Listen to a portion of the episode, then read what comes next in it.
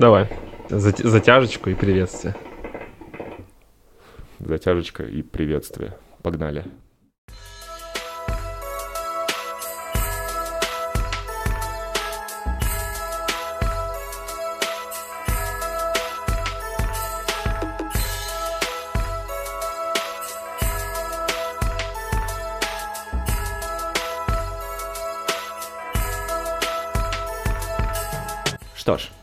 Вами в седьмой раз подкаст «Я не критик, но и ты не Антон Долин». Потому что я сэдбой Илья Доленко. Сэдбой. А я не критик, Стас Туманов. Сегодня у нас подведение итогов 2021 года, а, кино, киноитогов и сериальных итогов, и, возможно, мульти, мульти, ну, мульти-итогов. А, Мы не знаем итоги э, друг друга, э, и для этого тоже есть собственный интерес записываться сейчас, потому что, возможно, итоги совпадут, возможно, совпадут, точнее, не совпадут полностью, и в этом свой прикол, свой, Свой некий шарм. свой некий шарм, да, действительно. А, а также, также сейчас Илья расскажет, у нас припасен своеобразный сюрприз от наших э, друзей-синефилов, э, друзей-критиков, друзей э, кинообозревателей, Журналистов. журналистов, да. У нас сегодня второй спецвыпуск, в котором мы припасли для вас э, некие елочные игрушки в виде топов э, 5-6, у кого-то там У кого может как, быть да. э, 7 э, фильмов от наших друзей, которыми мы будем разбавлять наши уже, наверное, надоедливые Подслепавшие да, монотонные спичи, да. спичи, да.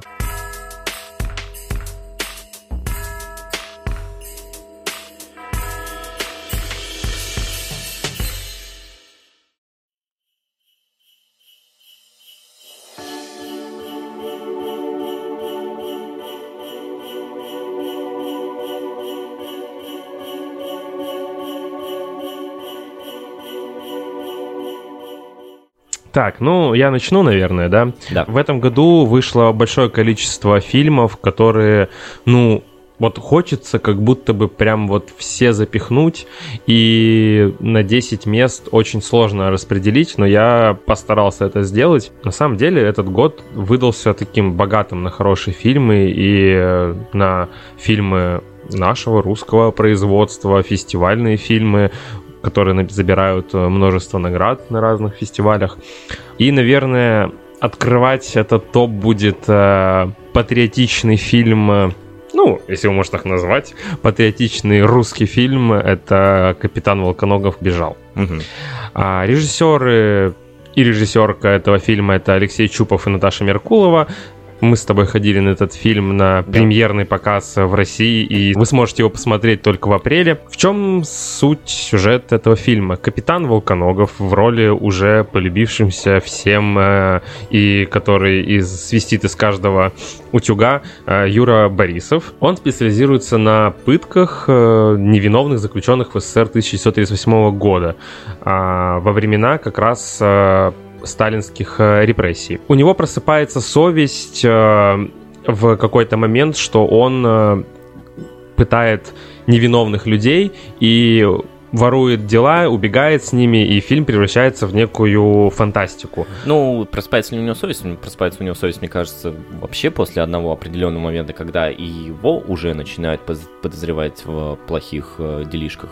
Да, э, то есть его начинают подозревать в измене Родине. Родины, да. Когда в те года как раз это было самым таким э, ярким преступлением, в чем нам, собственно, этот фильм и рассказывает. Ну, в его сквозной сюжет, да. Да. Волконогов э, собирает все дела и бежит э, просить прощения у всех людей, которые невиновно были взяты под стражу.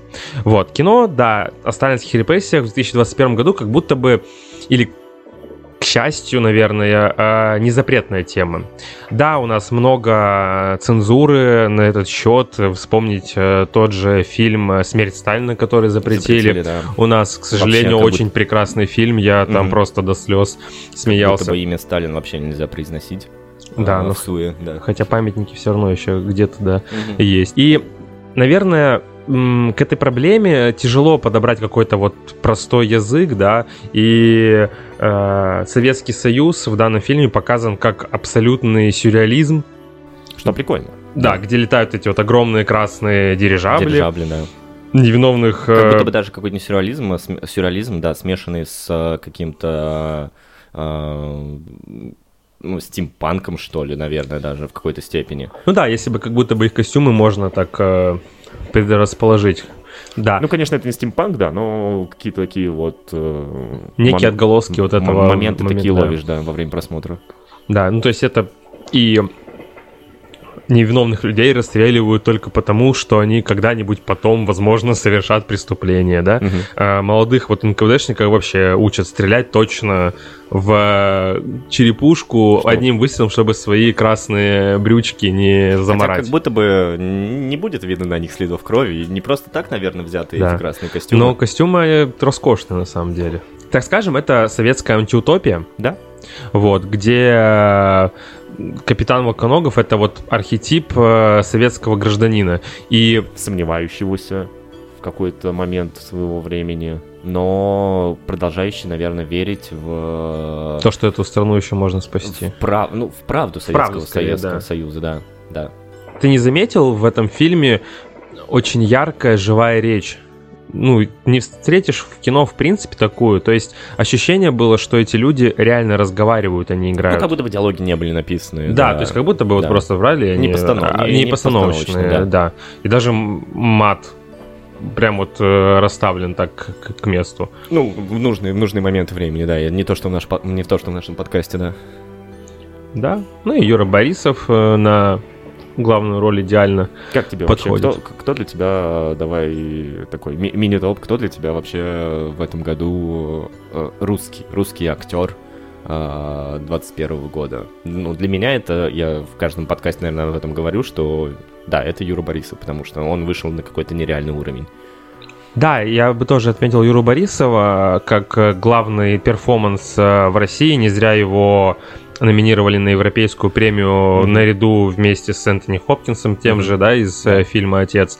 Я вот не знаю, я хотел бы отметить все-таки Тимофея Трибунцева в этом сезоне. Он и в. «Петровых гриппах» вообще шикарную роль выдал, причем не роль, а несколько ролей. Ну, слушай, я с ним смотрел еще и этот э, прекрасный сериал э, «Пищеблок», где он играл, собственно, врача. Мгм. Ну, мерзкий, мерзкий типок такой там тоже, да. Слушай, Да. Трибунцев тоже уже в возрасте, и, наверное, среди э, вот возрастных русских э, актеров, да, Мгм. если мы говорим, то это сейчас э, кто у нас? Э, э, Трибунцев, э, Бурунов э, и, наверное, Стоянов. Стоянов, Да, все, вот, наверное, топ-3 пожилых, так скажем, русских актеров. Ну, и Стоянов как слушай, будто бы крутой. Слушай, он, э, мне кажется, трибу... я имею в виду Трибунцева, он достаточно, он очень, как тебе сказать, за 21 год э, работоспособный, что ли, как-то так можно выразить. Помоги мне подобрать другое слово. Он очень производительный, он очень... э, Причем он э, старательный, то есть ты посмотри, он во всех фильмах выкладывается на полную катушку, как и выкладывается в своих да? Э, Ну, для меня он э, в этом году, для меня он еще, наверное, показателен, потому что помимо там 5-6 фильмов, которых я с ним посмотрел в этом году, Мгм. я еще посмотрел три спектакля с ним. Ну, а сходил. сериал с ним сколько? И сериал помимо сколько с ним, да. того же самого. Ну, господи, ну мы не посмотрели с тобой, конечно, второй сезон последнего министра, но он там также есть. Доктор Лиза, очень высоко оцененный э, фильм. Сове... Советский. Советский. Советский фильм. Словецкий, Отечественный, отечественный, я хотел сказать. да. Ну и для меня все-таки это лучший фильм э, года именно В России. в России, да. Очень долго я выбирал между ним и купе номер 6, где опять тот же Юра Борисов. Юра Борисов, да. Да, роуд муви с э, Train-movie какой-нибудь даже. Не road. Ну, road да, trai- train-movie в тре- по- в ро- поезде, Road да. Train Movie, да, с финской актрисой и финским режиссером, собственно. Да, Да. и этот э, замечательный фильм заканчивается крутой песней Shortparis, и как будто бы другой саундтрек сюда Да, не подобрать. Да, я согласен. Shortparis как будто бы ставит хороший, качественный, заключительный акцент на всем этом. И они же сами по себе, ребята из Shortparis, такие. То есть они... Они похожи на Они НКВДшников, кстати. Ну, они похожи, ну, ну да, ос- особенно фронтмен с его этой прекрасной лысой черепушкой. Да. Мгм. Да, ты сказал про Капитана Волконогова, о котором я думал включить свой топ, но, к сожалению, или к счастью, не знаю, он у меня не попал, потому что тогда у вас будет э, больше фильмов э, для того, чтобы их отметить в своем, не знаю, а, кинопоиске буду смотреть. да, или в кинопоиске также. А, ну, если Кинопоиск, мы... с нами. Конечно, я, я надеюсь когда-то, что мы будем их рекламировать. А, ну, если мы начали с тобой с а, российских фильмов, то, наверное, давай и продолжим, потому что в моем списке также присутствует российский кинематограф, да, ни для кого не будет секретом, потому что также будут, будет фильм с а, Юрой Борисовым, который все, мы уже, наверное, обмусолили его по полной.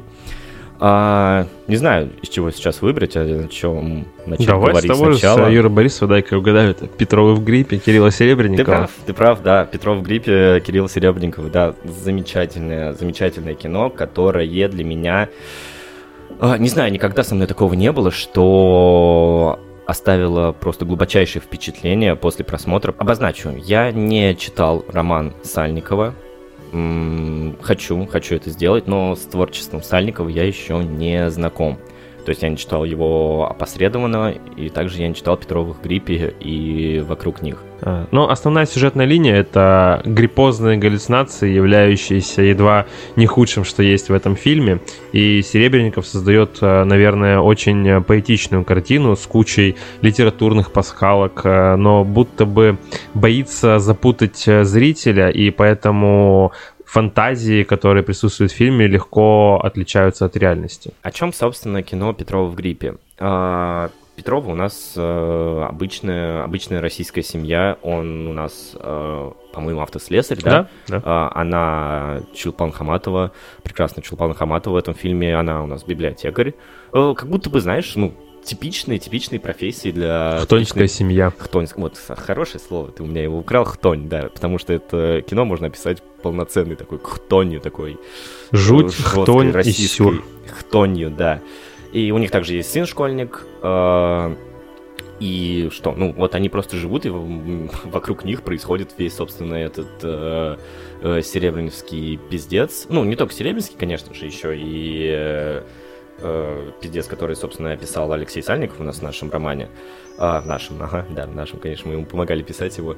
А, собственно, ты же тоже, ты же тоже смотрел, да, да, да, этот фильм, ну, он, наверное, да, не попал в твой рейтинг.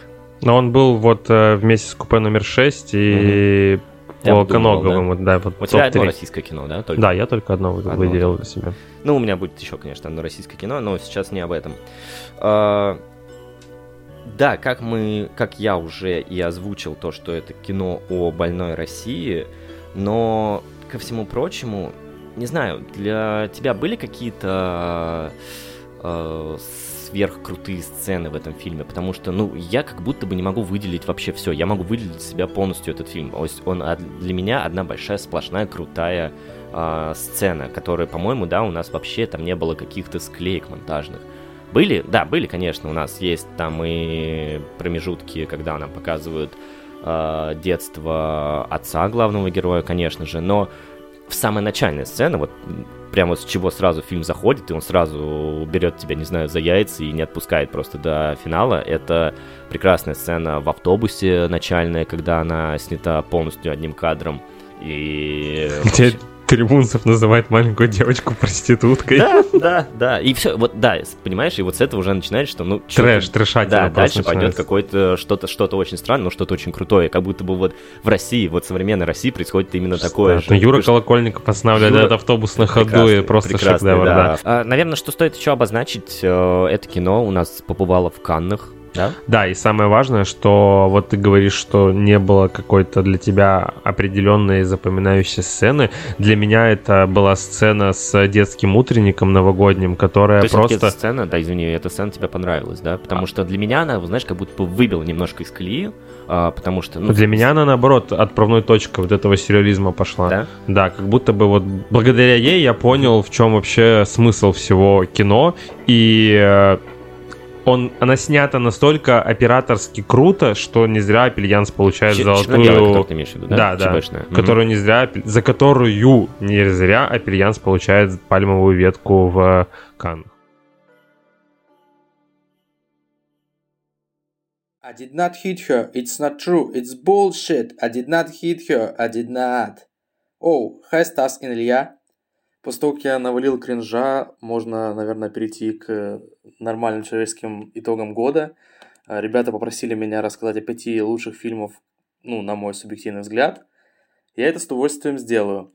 А, меня зовут Серега, я был в двух выпусках этого подкаста. Вы могли меня помнить как самого харизматичного из гостей э, подкаста «Я не критик, но и ты не Станислав Зельвенский». Итак, итоги года. И, кстати, смешно, что я это перезаписываю уже второй раз, но э, так повелел Илья Дальенко, кто я, чтобы с ним спорить. Итак, самое крутое кинематографическое впечатление этого года лично для меня это потрясающий фильм «Old» э, М. Найта Шьямалана – я ни в коем случае не иронизирую, не шучу. А, ни один фильм больше в этом году не дарил мне таких потрясающих эмоций. Да, признаю, я бился в истерике. Да, это не из-за того, что режиссер так задумывал, но э, нелепость и попытки впечатлить нас абсолютно безумными сюжетными поворотами и, главное, искренность, которой эта попытка предпринималась – а, меня очень сильно покорили. М. Найт Ямалан действительно один из моих любимых режиссеров, особенно когда он делает э, что-то вроде фильма «Явление» или «Дьявол». И в этот раз он снова меня не подвел, поэтому спасибо М или спасибо Найт. Окей, спасибо, Шьямалан. На втором месте лучших фильмов этого года это, конечно, Don't Look Up Адама Маккея или э, фильм с кодовым названием «Ебало опусти». Э, на мой взгляд, э, Адам Маккей вообще один из самых крутейших режиссеров, комедийный, так, наверное, самый из современных. Мне, конечно, больше нравится его творчество, когда это фильмы вроде фильма Twin Brothers или телеведущий, в общем, все фильмы, где снимался Уилл Феррелл. И как раз-таки в фильме э, Don't Look Up единственный минус, на мой взгляд, это то, что Уилл Феррелл в нем отсутствовал. Но, я думаю, Маккей решил как-то загладить вину, и поэтому пригласил в свое кино гигантское количество офигенных звезд, где все на своем месте. Теперь мы все знаем, что э, новое, уже привычное амплуа Ди Каприо — это невротик, который трясется где-нибудь, э, хватаясь за сердце в сортире. И, конечно, в этом фильме э, мои фавориты — это э, Мэрил Стрип, которую съел Бранторок, и а, Марк Рейланс, просто потрясающий пародии на всех капиталистических ублюдков, а, которых вы только можете представить. На условном третьем месте я бы назвал фильм «Аннет», потому что это в этом году самое близкое из всех фильмов, которые я могу назвать, э, не знаю, а, арт-кино, и не выебистое арт-кино, а действительно потрясающее произведение искусства, которое останется в летах и которое с гигантским удовольствием я бы хотел пересмотреть. С другой стороны, кино о том, как э, абьюзер-ублюдок Адам Драйвер убивает свою жену и а, абьюзит э, маленькую девочку, которая к тому же а, дитя любви между ребенком из головы ластика и ребенком компьютерным из сумерек – но при этом ты просто понимаешь, что Адам Драйвер теперь лучший актер современности, и Леос Каракс, надеюсь, это кино было не автобиографичное. Но даже если и так, и если ты убил свою жену, что ж, ты очень крутой фильм об этом снял, спасибо. Четвертое место будет э, банальное до невозможности, как и, возможно, весь мой список. Но кем бы я был, если бы не назвал одним из лучших фильмов года Дюну Дэни Вильнева. Все потому, что э, я обожаю Дэвида Линча. Пошел нахуй с этим Линч. И очень рад, что уже начали делать ремейки на его фильмы. В последний раз ощущение в кинотеатре, как будто смотришь некую великую эпическую постановку, у меня могло бы было быть, если бы я ходил в детстве на «Властелин колец. Возвращение короля». Но так как я не ходил, э, что ж, э, Вильнев подарил мне первое такое кинематографическое впечатление. А, Ребекка Фергюсон прекрасна, Бардем прекрасен безоговорочно и всегда, Оскар Айзек э, бородатый прекрасен, ну и Шаломе там тоже не раздражает, да. Ну и на последнем месте, э, если нужно делать некий условный топ-5, я хотел бы поставить э, офигенный сериал «Мэйр из Истауна» с Кейт Уинслет в главной роли. Э, этот сериал возвращает нас во времена, когда HBO был ну, гар- гарантом качества, и каждый выходящий на нем сериал, это был э, было произведение искусства, прорыв, и ты мог э, врубить любое произведение. Это HBO и такой, вау, нифига себе, какая здесь режиссура, какой сценарий, как вы, чуваки, блин, это делаете. А вместо того, что, как сейчас, включаешь HBO и такой, а, серьезно? Мир Дикого Запада третий сезон? Вы нахрена это сняли? Вот. А Мэр из Истауна а, крутой детективный сериал, в котором впервые, наверное, за много лет а, у меня не было ощущения, что я знаю, что произойдет, а если такое ощущение и было, то каждый раз а, меня обламывали, и авторам удавалось меня удивить. Там очень крутые сюжетные повороты, и, опять же, редкий случай с сериалами, когда я не мог остановиться и досмотрел все семь серий буквально за пару дней. А обычно я смотрю а, условные шестисерийные сериалы где-то лет так шесть по серии в год. Поэтому это действительно достижение. Мэйр из Стауна офигенный сериал. Вот. И, короче, э, и поздравляю всех подписчиков э, подкаста «Я не критик, но и ты не Стас Тыркин». Поздравляю с Новым годом, э, с Рождеством, с будущим Днем Святого Валентина, 23 февраля и так далее. Это было мое мнение. Сходите в кино, составьте свое мнение. Пока.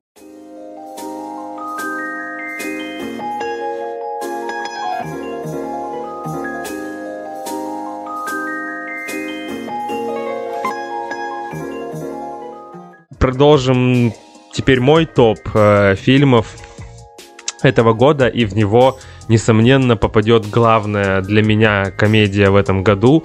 Э, не смотрите наверх, ага, сейчас, конечно. Э, это а фильм... Уже, а ты уже... Я уже начал искать. Искать, да. да. Это фильм э, «Неудачный трах» или «Безумное порно». И это не топ-1 э, фильм на порнохабе, а фильм... Э, это название моего домашнего порно. Да, это фильм Раду Жуде, румынского режиссера, который нам э, повествует о том, что частная жизнь это в первую очередь частная жизнь. Да. А, и э, это фильм, который был снят в Румынии в пандемию. Что классно, потому что все фильмы как будто бы 20 и 21 года у нас э, вообще закрывают глаза на то, что у нас появились новые современные реалии, и люди ходят в масках. Люди на улицах, люди в помещениях ходят в масках. Почему этот момент постоянно игнорируется в фильмах? А в здесь... этом году только да. я вижу отсылку в фильме Адама Маккея «Не смотрите наверх» чуть-чуть, чуть-чуть да. да. Вот в этом фильме прям прямым текстом. И в mm последнем сезоне а, сериала «Шемелес. Бесстыдники». Он полностью снят про в пандемийное время, про пандемию и ковид. Собственно, еще фильм а, э, наш тоже русский, который я э, сходил э, в кинотеатр и посмотрел, э, который сейчас, по-моему, в следующем году только появится. Это э, фильм э, Григория э, Добрыгина на близком, на близком расстоянии. На близком расстоянии, да. Там да, да. безумно крутая Ксения Рапопорт снимается и первый опыт э, взять в свой фильм э, таджика из Delivery Club, из, да. дели, из Яндекс Еды или из Delivery Club, да, да, да, там даже ну, Добрыгин рассказывал, что он ваш, работал в Яндекс Еде, по-моему, и Яндекс Еда, свяжитесь с нами, и э, скинул, получается, в чат э, вот этих вот э, среднеазиатских э, ребят предложку, и типа, предложку это да, и нашел там и, и, и нашел там себе э, актера, да. Ну вернемся к фильму. Да, не об этом. Безумная кино для взрослых. Э, вкратце о сюжете... Будто, извини, как будто хочешь назвать его безумное порно, да, для, для взрослых. Да, но, ну, по-моему, его изначально же так и хотели назвать, но в итоге все равно оцифровали. Слово порно нет, нет, нет. То есть это фильм о учительнице по имени Эмми, э, Уайнхаус, э, чья карьера и репутация оказывается под угрозой, когда в интернет сливается, собственно, ее домашнее порно. Да. Причем в, на протяжении всего фильма непонятно, э, то ли они специально его сливают, э, mm-hmm. муж, э, то ли оно э, случайным образом, как вот у нас сейчас Э, сливы там с тем же Дюбой, да, происходят, там камеру не заклеила на ноутбуке ну, да. и все. Если мы сейчас с тобой начнем э, заниматься какими-то противозаконными действиями, ну, ты понимаешь, о чем я, то, мне кажется, завтра это появится в интернете так же, как и в данном фильме. И непонятно, кто слил. Да. Ну и, собственно, возмущенные до глубины души родители требуют ее немедленного увольнения отмены да. ее, да. Да, мне кажется, что это кино, в принципе, вообще об э, вот этом, знаешь, э, не то что, ну, синдроме, наверное, синдроме отмены, когда сейчас каждого второго пытаются отменить э, и э, разрушить карьеру любого из актеров, любого, там, не знаю, из политиков, ну, любой профессии после того, как он э, сотворил нечто на их взгляд ужасное. То есть, мне кажется, это кино в первую очередь об этом, нет? Да, да. То есть э, половая связь в этом фильме даже, да, это уходит на второй план. Это как будто, ну, как бы будто завершение бы... встроенной симпатии к главной героине, да, и привязанность вот к, наверное, самому объекту вот секса, да, наверное. Ну, просто как будто бы само название, знаешь, оно как будто бы кликбейт, да? Ну, типа, безумное кино для взрослых, или как он в оригинале называется? Неудачный трах. Неудачный трах, да, это кликбейт, который, типа, о, это кино, видимо, о сексе, о порнухе, надо обязательно посмотреть его. Но нет, нет, там совершенно э, упаковка одна, а содержимое совершенно другое. Да, я даже видел где-то э, статья, что ли, об этом фильме, потому что он э, вызвал очень сильный резонанс в Европе. Э, была статья, которая называлась «12 половых заповедей революционного пролетариата», uh-huh. которая была выпущена в 1924 году, не помню в какой стране, возможно, кстати, и в Румынии. И там вот все 12 половых заповедей, так сказать, они были расписаны под стать этому фильму, который, что они полностью его передают. Uh-huh. А, не знаю, снято очень смешно, очень очень много э, таких, ну, не отсылок, а ну, наверное, нет, да. Отсылок к современным реалиям. Угу. И это остроумно, это снято без э, лишней э, вычурности, но при этом достаточно мерзко, согласись, э, ну, местами. Без достаточной вычурности, но с достаточным количеством э, реальности, что ли. Реальности, вульгарности, да, и да. Вот пошлости, даже если так можно назвать, несмотря на название этого да. Но я с тобой согласен фильма. по поводу комичности, потому что последняя сцена, последняя глава этого фильма, так как он Которая поделен. Он же у нас поделен на главы. На три главы. Первая глава да. это где она ходит просто по, э, по Бухаресту. Да. А вторая глава это у нас самая моя любимая, где просто азбука и на каждую да. букву какая-нибудь э, Гэг, ну какой-то гэг. Да, да ну, каждый прикол, который, или вот как у нас э, Парфенов снимает да. на медне, э, по, по годам, там же на каждую букву какой-то... Кстати, э, 21 год, да. Да, надо, надо Парфенов, свяжись с нами. А, и э, он, получается, каждый вот это, каждая буква э, некое событие, связанное да. с Румынией конкретно. Угу.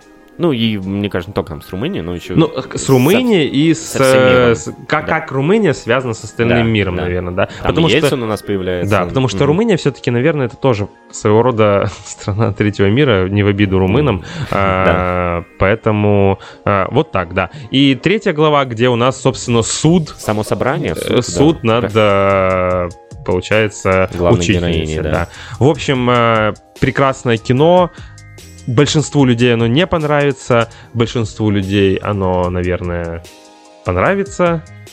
Глубокая мысль. Да, как я и люблю. А самое главное, что это победитель моего любимого берлинского фестиваля. Я ждал, когда ты это озвучишь. Почему, наверное, это главный триггер, почему люди должны посмотреть. Потому что это кино про порно, оно в названии, и оно выиграло берлинский фестиваль. Ну, оно, его нету в моем топе. А в моем топе не знаю, продолжить русским кино или... Ты можешь продолжить его русским кино, потому что оно русское, но не на русском языке? Ну, да, да. Не, ну оно, конечно же, ну, частично, частично о России. Ну, раз так, раз пошла такая пьянка, российская пьянка стандартная, мы сидим на кухне, записываем этот подкаст, э, давай, наверное, озвучим э, сле- мой следующий э, топ, мой следующий топ, а мое следующее кино э, из моего топа, это будет э, «Разжимая кулаки» Киры Коваленко. Не знаю, ждал ты его тут или нет. Ну, по глазам твоим я вижу, что, конечно же, ждал.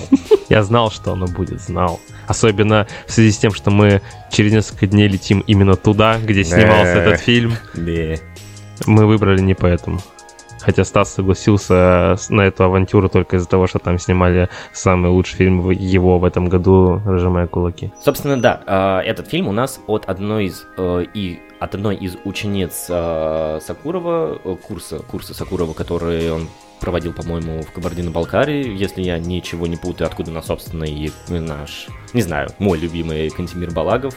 А, и также оттуда из этого, из этого всего курса у нас вывалилась э, Кира Коваленко.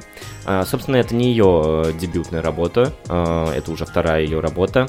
Первая ее работа была, собственно, Софичка по повести Фазили Искандера. А, я, к сожалению, наверное, для себя пропустил это кино, но как будто бы теперь я хочу его посмотреть, потому что э, как будто бы для меня есть новая замена Балагова, знаешь, э, потому что каждый год я жду кино Балагова, но теперь я понимаю, что я буду ждать и следующее кино Кира Коваленко, потому что э, очень сильно откликнулось это кино для меня э, во время просмотра в кинотеатре. Ты смотрел его? Да, я на премьеру ходил. Ты тоже сходил на премьеру, да. А, во время просмотра в кинотеатре, не знаю, для меня не было чего-то лишнего в этом фильме. То есть оно, опять же, вот что я люблю в современном российском кино, оно показывает всю...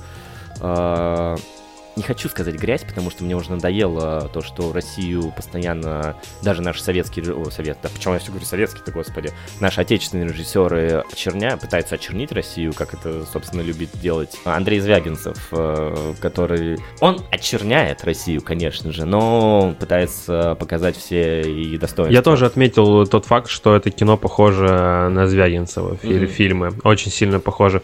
И, и извини, если там лишаю тебя тебя какого-то великолепного тейка по твоему лучшему фильму этого года. Для меня не лучшего, прекрасный... Не лучшего, не лучшего. Для меня прекрасный тандем получился режиссерки Киры Коваленко и сценаристки Любовь Мульменко, которая, опять же, была сценаристкой к фильму «Купе номер 6». Конечно, да. Вот. А, да, это, ну, это круто. Ну, то есть, вот как будто мы с тобой вот обсуждаем вот одни и те же э, российские фильмы, которые для нас... И они все взаимосвязаны с людьми. Да, да, это круто. О чем это, о чем это кино?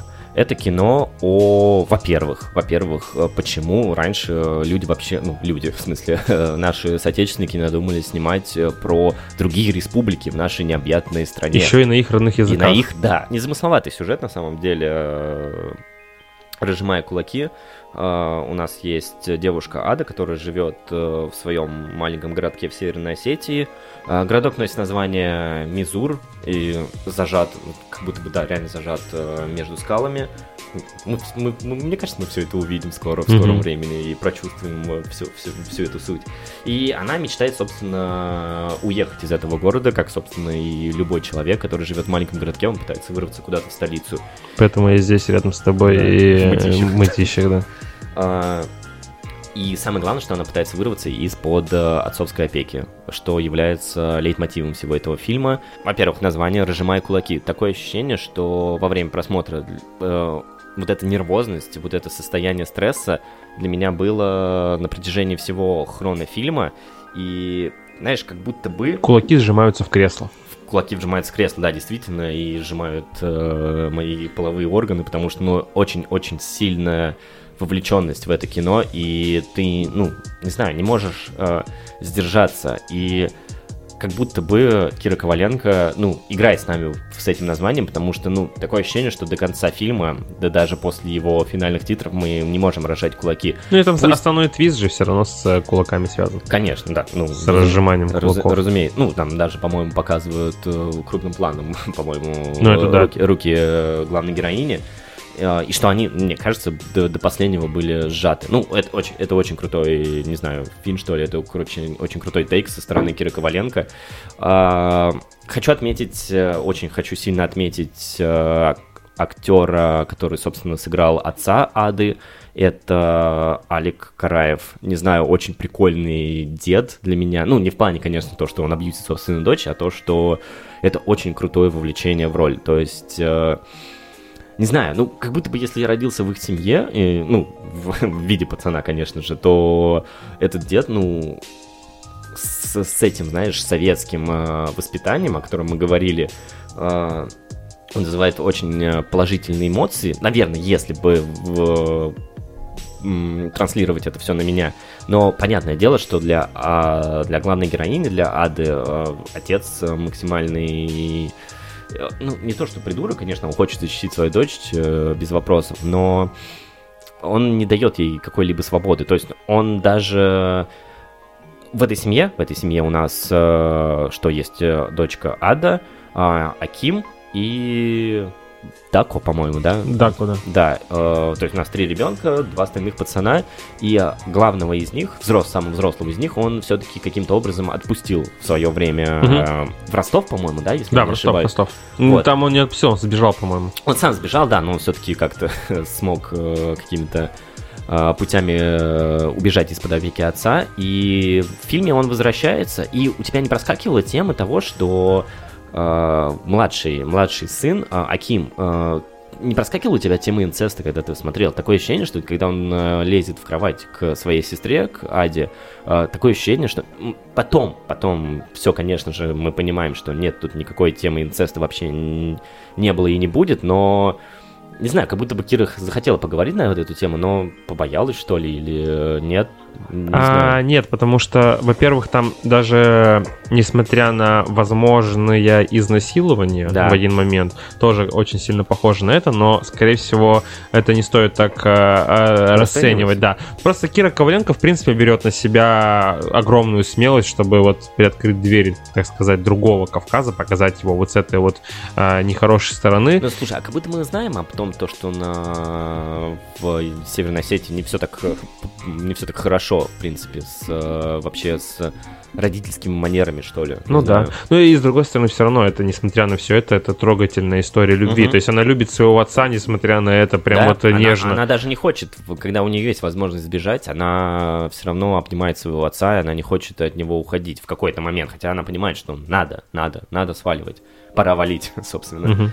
А, Еще один момент. Э, Очень для меня странной показалась финальная сцена на мотоцикле на этом шоссе, когда Кира Коваленко пол- полностью меняет, э, не знаю, точку зрения, э, операторскую точку зрения и переходит совершенно на другой показательный стиль, так сказать. Тебе не показалась странным вот эта сцена на во- вот эта вот свадьба, вот эта свадьба во время того, как они уезжают из э, родного городка, и она снята на максимальнейший зум, просто вот как можно его выкрутить на камере, настолько они его и выкручивают, и камера... Ну, я не знаю, я не нашел ничего для себя вот в этой сцене. Зачем? Зачем надо было заканчивать именно так? Почему нельзя было просто показать, как они уходят, уезжают красиво в закат? Например, ну, банально, конечно, но... Да и, собственно, сама сцена, где вот она... Ну, у меня самый дикий вот э, резонанс э, нанесла психологическую травму, так скажем, э, концовка фильма. Мне кажется, она вот мне испортила все впечатление о нем. То есть, если бы вот ее убрать, да, видно, что у Киры Коваленко это, это своего рода, наверное, ученическая работа, не собственная работа. А, при этом а, с тонкой гранью каких-то своих а, Переживания. а, переживаний, да, с- своих фишечек, да, каких-то условно. А, при этом а, нету вот законченности, что ли. А, ну и, не знаю, наверное, подытожив, э, можно сказать, что, собственно, у нас опять э, победитель, ну не опять, у нас один из победителей э, с э, разных э, европейских фестивалей. В данном случае Кира Коваленко у нас победила в программе, да, наверное, особый взгляд Каннского Да. фестиваля.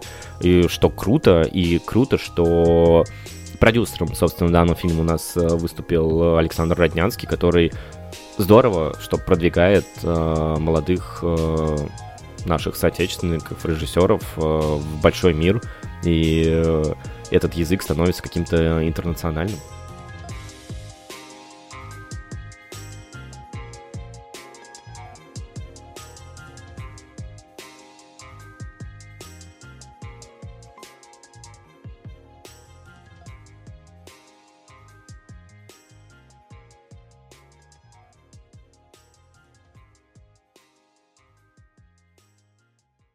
Всем привет, я Дарья Живлакова, киноман и киноблогер Киноман Дарья в Инстаграм. И сейчас я бы хотела поделиться с вами своим личным топ-5 лучших фильмов 2021 года. На самом деле уходящий год порадовал каким-то огромным количеством хороших и качественных фильмов, среди которых пятерку лучших было выбрать очень-очень сложно. Но я постаралась это сделать, и первым фильмом я бы отметила «Мальком и Мари», который выходил почти год назад, феврале на Netflix. А, к этому фильму приложил свою руку Сэм Левинсон, а, который создал сериал «Эйфория», который я очень-очень люблю. А, «Мальком и Мари» — это камерная черно-белая драма, где всего два актера — на экране Зиндея Джон Дэвид Вашингтон, но этого оказалось достаточно, чтобы сделать проникновенную, личную, цепляющую картину, а, где работают все, особенно актеры, диалоги, монологи, очень красивая операторская работа и эстетически прекрасные кадры. Там хочется все заскринить и поставить на заставку, либо распечатать в рамочку. Вот. А в 2021 году также вышло очень большое количество мультфильмов, но мне больше всего запомнился «Рай и последний дракон» от Диснея. Это замечательный мультик, который я смотрела два раза в кино и потом пересматривала дома. И думаю, на этом я не остановлю свои пересмотры, потому что в этой картине работает все, и очень классные персонажи, и яркие локации, и мораль, и логика. Очень классный мультик, э, так что я ему желаю э, всяческих наград и номинаций в этом наградном сезоне. Э, далее я бы отметила фильм «Легенда о зеленом рыцаре». Для меня это самый топовый фильм 2021 года. Прежде всего, за что я его так полюбила, так это за то, что он оправдал все мои ожидания. А, фильм я ждала почти два года, а, с тех самых пор, как только стало ясно, что Дэвид Лоури — это режиссер фильма, начинает снимать свою работу. Потом, когда стали появляться первые постеры, кадры, трейлеры, это настолько меня захватило, поглотило, что я просто с каким-то остервенением ждала этот фильм. И он откладывался из-за пандемии, на год, по-моему, даже отложился. И когда я посмотрела на большом экране, это было вау и нечто. Очень красивый, э, очень интересный, необычный, с необычным кастом, где Дэв Паттель играет э, рыцаря круглого стола, и он это делает очень гармонично и органично, вписываясь. Прекрасный фильм. Среди русских фильмов у меня было сомнение между Петровым Гриппе и «Купе номер 6». Эти два фильма хотелось внести в этот топ, но в итоге я выбрала «Купе номер 6» за его потрясающе добрую атмосферу, за попытку исследования вот этой вот русской нашей души. Это, знаете, это такой фильм, я бы назвала его, его финским фильмом с русской душой, либо же русским фильмом с финской душой, а, где попытка иностранца исследовать не только нашу русскую широкую, щедрую душу, но и попытку прижиться, что ли, в этой атмосфере. Это прекрасный роуд-муви, где Юра Борисов просто крадет все наше внимание и все наши сердечки. Потрясающий фильм. И напоследок э, я бы хотела поговорить о фестивальном фильме, который, к сожалению, пока что нет, не было у нас э, в прокате, но я надеюсь, что его все-таки покажут. Это норвежско-французская картина, которая называется «Худший человек на свете». Был представлен в Каннах, и актриса, сыгравшая главную роль, даже получила награду на этом же кинофестивале. Этот фильм стал для меня личным, а, хотя до сих пор не понимаю, почему он называется «Худший человек на свете», потому что ничего плохого, ничего плохого главной героини нету. А, но этот фильм будет понятен всем девушкам, прежде всего, всем девушкам около 30-летним и 30+, а, всем миллениалам, вне зависимости от пола, тем, кто ищет себя в этом мире, тем, кто до сих пор не знает, чем заниматься в этом мире, ищет свое призвание. А, также этот фильм среди и прочих наконец-таки начинает говорить о э, тех важных э, и непонятных женских штучках, о которых не принято говорить э, в светском обществе, как говорится. Фильм делает это правильно, не вызывающе и очень даже своевременно. Худший человек на свете — это про девушку, которая ищет свой путь, которая считает, что она может успеть все, просто главное для этого время и место. Вот. Таков мой топ э, лучших фильмов за 2021 год.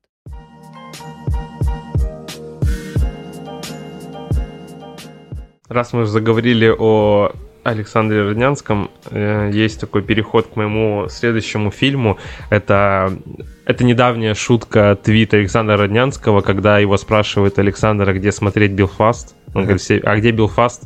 в Северной Ирландии. Да, да. Вот. Собственно, мы переходим Разъебал. к одному из э, фильмов, э, еще одному фильму моего топа. Это Белфаст Кеннета Браны, который мы, который мы собственно, обсуждали. обсуждали в предыдущем подкасте, поэтому mm-hmm. мы не будем сейчас о нем сильно, э, сильно разглагольствовать, да и, собственно, вообще, наверное, не будем разглагольствовать, просто скажем, что это э, авторское кино Кевина Браны, да? Кевина Браны, который вырезал 20 тысяч раз э, из-за того, что перепутал его имя.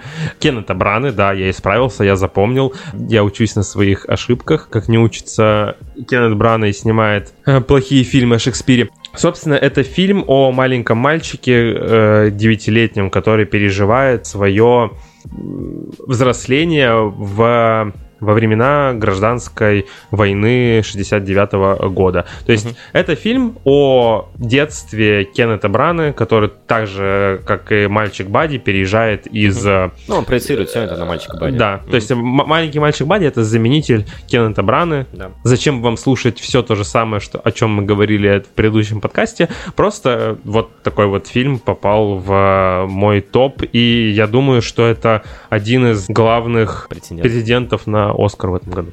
Ну, не знаю, не знаю, хорошо это или плохо. Но раз ты у нас тут заговорил об Оскаре, то давай попробуем зайти с моей стороны по-другому.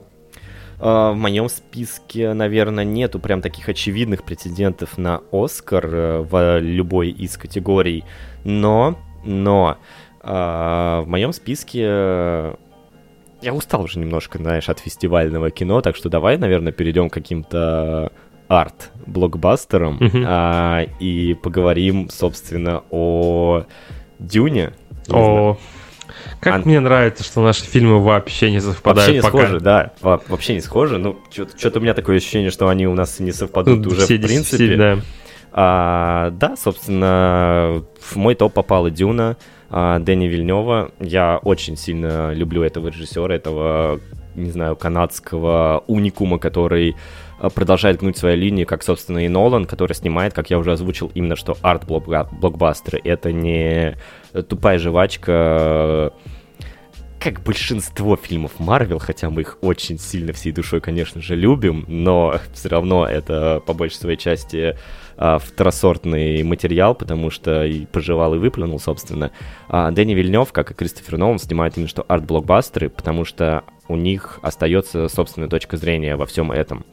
И для Дэниела Вильнева, конечно же, это был фильм, э, который он хотел воплотить э, в реальность, в мечта, воплощенная в реальность, собственно. А это экранизация великого, великого романа э, Фрэнка Герберта Дюна, которую Вильнев, э, собственно, разделил, как-то правительски разделил сразу же на две части. То есть э, многие понимают, что после э, линчевской дюны э, уместить э, такой всеобъемлющий роман... Пошел нахуй с своим линчем.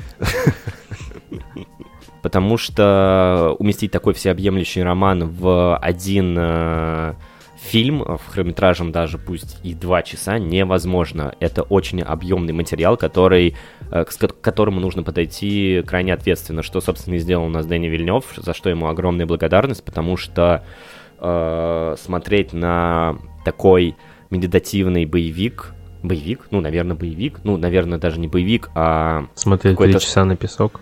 На песок. ты все, ты все свои тейки пытаешься накинуть, но нет, не, это не поможет. А, смотреть а, даже а, ну не три часа, ты загнул, извините, а всего лишь-то два с половиной часа uh-huh. а, на песок. Да даже смотреть на песок, господи, с точки зрения Вильнева это круто, потому что это медитативно, ты сможешь смотреть за каждой песчинкой, как она медитативно перекатывается по э, пустыне, это прекрасно. А, и под саундтрек Ханса Симмера, которого я, собственно, ну, не очень, конечно, уже люблю э, после очень многих его работ, но все равно Ханс Симмер э, именно что в блокбастерах дает о себе знать. То есть... Ну, вот во всех фильмах Нолана. во всех, ну, конечно, ну, типа даже э, вспомнить прошлогодний довод, э, саундтрек Циммера очень сильно запоминается. Э, все эти его реверси- реверсивные дорожки, это, это очень круто, это очень крутая находка.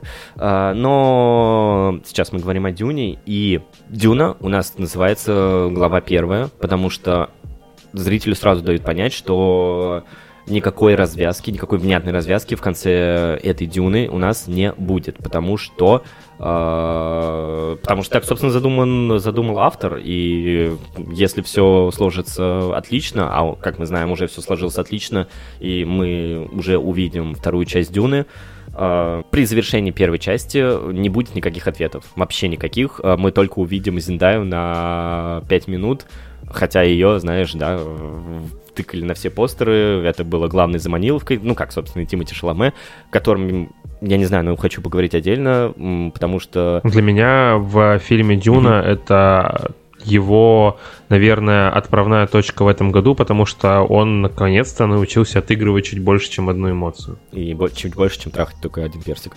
Угу. Угу. А, да, его Пола Трейдис это, не знаю, конечно, наверное, большое упущение, что я прочитал роман уже после того, как посмотрел э, именно что э, вильневскую версию, ну и, разумеется, линческую версию, конечно же. А, для меня после этого, конечно же, в романе стал воспроизводиться именно образ Шаломе. Mm-hmm. Ну, то есть, что дает понять, что он отлично попал. И круто, круто, потому что как будто бы, знаешь, у нас зарождается новая франшиза. У нас э, сейчас выходит не так много, знаешь, уникальных, соп, э, новых уникальных франшиз. Дюна, мне кажется, на данный момент можно запросто уже начинать сравнивать с э, э новой... Знаю, с, с новыми Звездными войнами, Форсажем. Почему эта франшиза первой лезет мне в голову, точнее, второй. Э, и так далее. Ну, это... М- мне кажется, это не станет такой крутой, э, знаешь, э, космооперой, как, собственно, являются, собственно, э, собственно «Звездные войны», но для меня, именно для меня, новой крутой франшизой, которую я буду любить, и которая для меня будет, как сейчас для многих фанатов Star Wars, является, собственно, франшиза Star Wars Джорджа Лукаса. У меня складывается такое ощущение.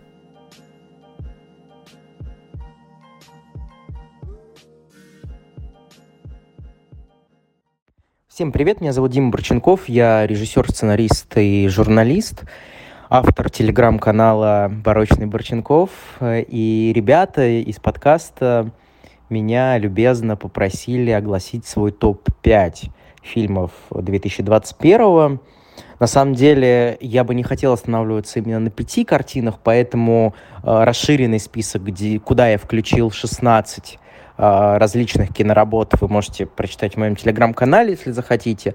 А, напомню, называется «Барочный Борченков». Но если ограничиваться только лишь пятью лентами, то, наверное, список будет следующим.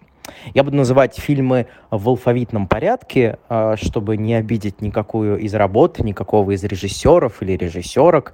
И, собственно, буду, наверное, каждому фильму небольшое описание прибавлять. Начнем мы э, с фильма, который меня на самом деле по-настоящему покорил.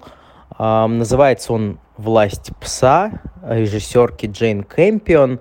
Э, Кэмпион давно не снимала большого авторского кино, она занималась долгое время телевидением, сериалами, и вот она возвращается в родную гавань, можно так сказать, с замечательной картиной, которая на первый взгляд похожа на вестерн, если приглядываться по пристальнее, что ли, совершенно на этот вестерн не похоже. Это история, в которой главного героя играет эм, Бенедикт Камбербэтч. И это такой заправский ковбой, которому чужда любая, любое проявление немаскулинности. Но на самом деле это герой с двойным дном, и вот это двойное дно в нем открывается с помощью других персонажей. Замечательная работа, в которой режиссура настолько плотная и мощная, мощное, что ты чувствуешь, как все пространство вокруг героев э, наэлектризовано. И, наверное, это действительно одна из лучших с точки зрения режиссуры работ этого года, и она сто процентов э, получит режиссерский Оскар. Она Джейн Кэмпион, напомню. Вторая лента — это, конечно же, уже звучавшая напротив на «Оскаре» в прошлом году. Фильм, который дошел до российского проката в этом, в 2021, хотя премьера, если не ошибаюсь, состоялась в 2020, поэтому я его посмотрел только в 2021. Называется картина «Девушка, подающая надежды» — это фильм э, сценаристки и режиссерки Эмеральд Феннелл.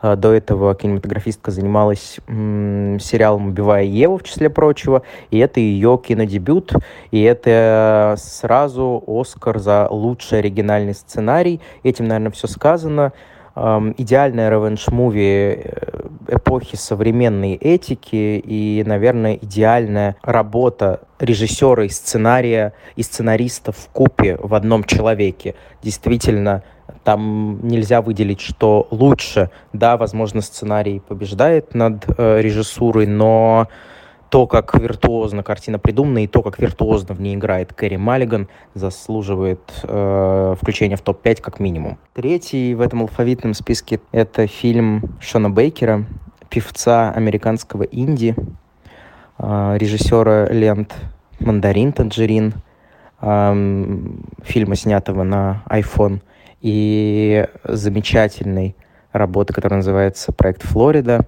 Э, фильмы Шона Бейкера славятся выпуклостью, чрезмерной яркостью, а, некой даже сказочностью при всей несказочности происходящих внутри его работ событий. А, его новая картина называется «Красная ракета» Red Rocket. Ее, к сожалению, пока нельзя посмотреть в общем доступе, но я думаю, это у всех получится совсем скоро сделать. Это история про бывшего порноактера, который возвращается в родной город после тюремного заключения и хочет начать жизнь заново, но все у него летит в тартарары. Замечательная работа Саймона Рекса, действительного прошлом порно-актера, который вам сто процентов известен по уже не порно-работам, по фильмам «Очень страшное кино», по, по пародийной франшизе. А, и все, что любит Шон Бейкер, все операторские, режиссерские находки, они здесь все есть и очень покупают с первых же мгновений. Действительно выдающийся фильм. И, конечно, трек «Bye Bye Bye» группы NSYNC на открывающих титрах а, заслуживает отдельных аплодисментов. Следующий фильм, при всем при том, что я говорил, что мне не хотелось бы выделять какую-то одну ленту из всего топа, я все же это сделаю. Это фильм «Прошлой ночью в Сохо» Эдгара Райта, наверное, самый зрелый, самый мощный, самый уверенный его фильм – Эдгар Райт уходит от своего привычного метода полного дерзкости с точки зрения сюжета его героев и достигает, наверное, высшей точки э, в своем методе с точки зрения формы. Здесь есть все то, за что мы любим Эдгара Райта э, в плане монтажа операторской работы, а оператором здесь выступал оператор-постановщик фильма «Олдбой». Здесь есть те режиссерские классные находки, идеально продуманное мизансценирование, все то, в общем, как я уже сказал, за что мы любим Эдгара Райта, есть новое, есть, а, с одной стороны, попытка воспеть под жанр фильмов ужасов Джалло, а с другой стороны, в этой истории про девушку, влюбленную в 60-е, но живущую в наши дни, приезжающую в Лондон и попадающую в, в эти 60-е, конечно, есть небывалая для Эдгара Райта серьезность, которая все время балансирует между серьезностью и иронией. То есть, таким образом, мы приходим к пониманию даже не пост-иронии, а мета-иронии. И в этом смысле Эдгар Райт сделал, наверное, главный прорыв в 2021 году, даже если его никто сегодня и не понял, или многие не поняли. А, но и как режиссер я не могу не поклониться его таланту. Действительно, ты смотришь весь фильм с открытым ртом. И, наконец, финальная работа. И, наконец, фильм, который подарил мне кино experience года. Лучший кино experience года — это «Человек-паук. Нет пути домой». Это завершение первой трилогии с Томом Холландом. Это фильм, с одной стороны, драматургически работающий как часы, он тебя бросает из э, холода в жар, из слез в ухмылке, из мурашек в меланхолию, что ли. И с другой стороны, это то кино, которое мы не могли помыслить еще пять лет назад. Кино, которое собирает наверное, весь фан-сервис, который существовал в, паучьи, в паучьих вселенных, и забрасывает это в пространство одного конкретного продукта, одного конкретного фильма. И вот когда я сидел и осознавал эту мысль э, в кинозале, меня бросало в шок. Вот такое большое голливудское кино хочется делать, вот такое, к такому кино хочется стремиться, даже если какие-то умельцы говорят, что сценарий в нем написала нейросеть. Это абсолютно не так. Да, он может быть просчитанный, да, он может быть э, специально сделанный так, чтобы понравиться, но если кино дарит эмоции настолько крутые, э, что ты не можешь подобное испытать больше нигде, ну разве что занимаясь сексом, э, и то спорно, то это, наверное, стоит ну, любых похвал, и это стоит любых Оскаров. Дисней и Sony, я знаю, уже намереваются а, подать картину во все ключевые номинации а, на премию Американской киноакадемии, что тоже очень любопытным кейсом станет в следующем году. В общем, «Человек-паук. Нет пути домой». История про, наконец-то, взросление героя Тома Холланда – это однозначное включение в топ-5. Вот такой, наверное, мой список, если его эм, стараться ограничивать всего пятью позициями. Э, вы можете с ним не согласны быть, вы можете э, ненавидеть меня, можете наоборот э, чувствовать, что я как-то с вами совпал. Это все разговоры про, на мой взгляд, разные вкусы конфет. Мне нравятся эти конфеты, а вам могут нравиться другие. Главное, любите кино и наслаждайтесь кино, неважно, дома или в кинозале, но вот получаете приятный просмотр, который вам желают чуть ли не на каждом кинопоказе.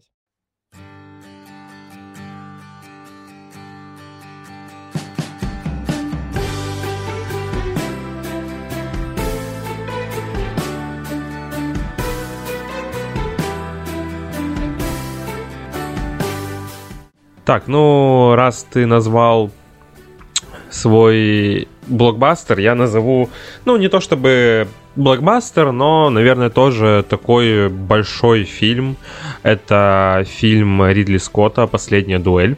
А, во главе фильмов Ридли Скотта, наверное, всегда дуэль. Как бы это странно не звучало, это и с инопланетными монстрами, это и с умными репликантами, к «Бегущий по лезвию», да, э, с беспощадным Якудза, средневековым мракобесием, ну и самим собой, наверное.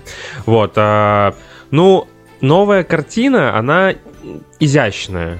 И в основе сюжета это стычка между двумя сторонами. Это рыцарь Жан де Каруш э, в роли Мэтта Деймона, и который обвиняет друга Сквайра э, Жака Легри в роли Адама Драйвера, который в этом сезоне показывает тоже один еще из один, основных э, героев не героев, вернее, а один из основных актеров этого года, обвиняет его в изнасиловании его жены Маргариты, которую сыграла прекрасная Джоди Комер, а, собственно, которая требует дуэли и откроет истину этого конфликта.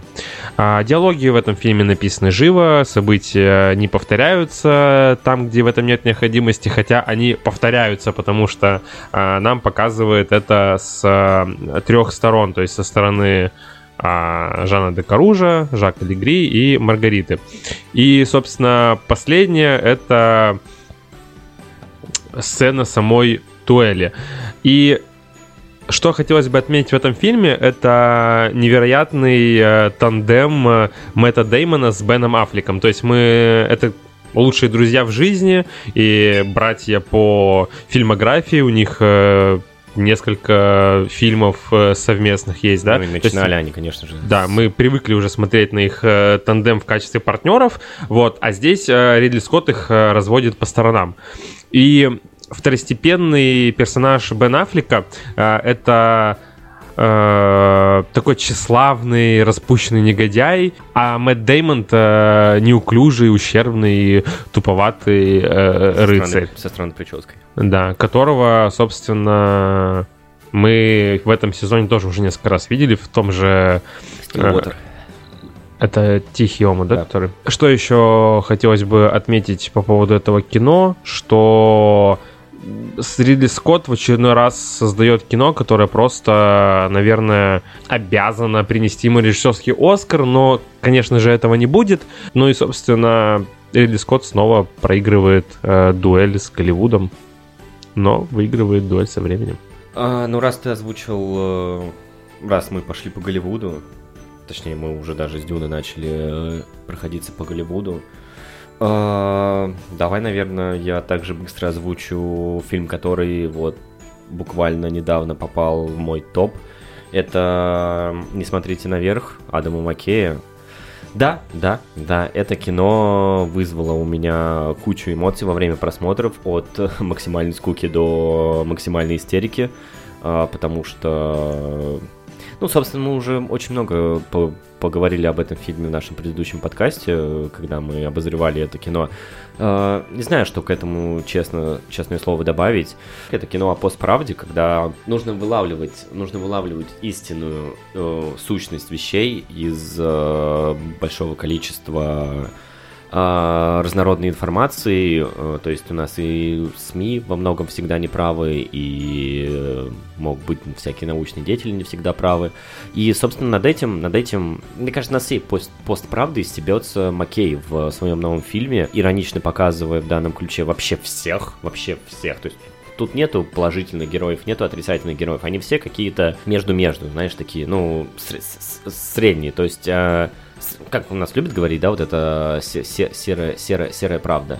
Или серая, серая истина, не знаю.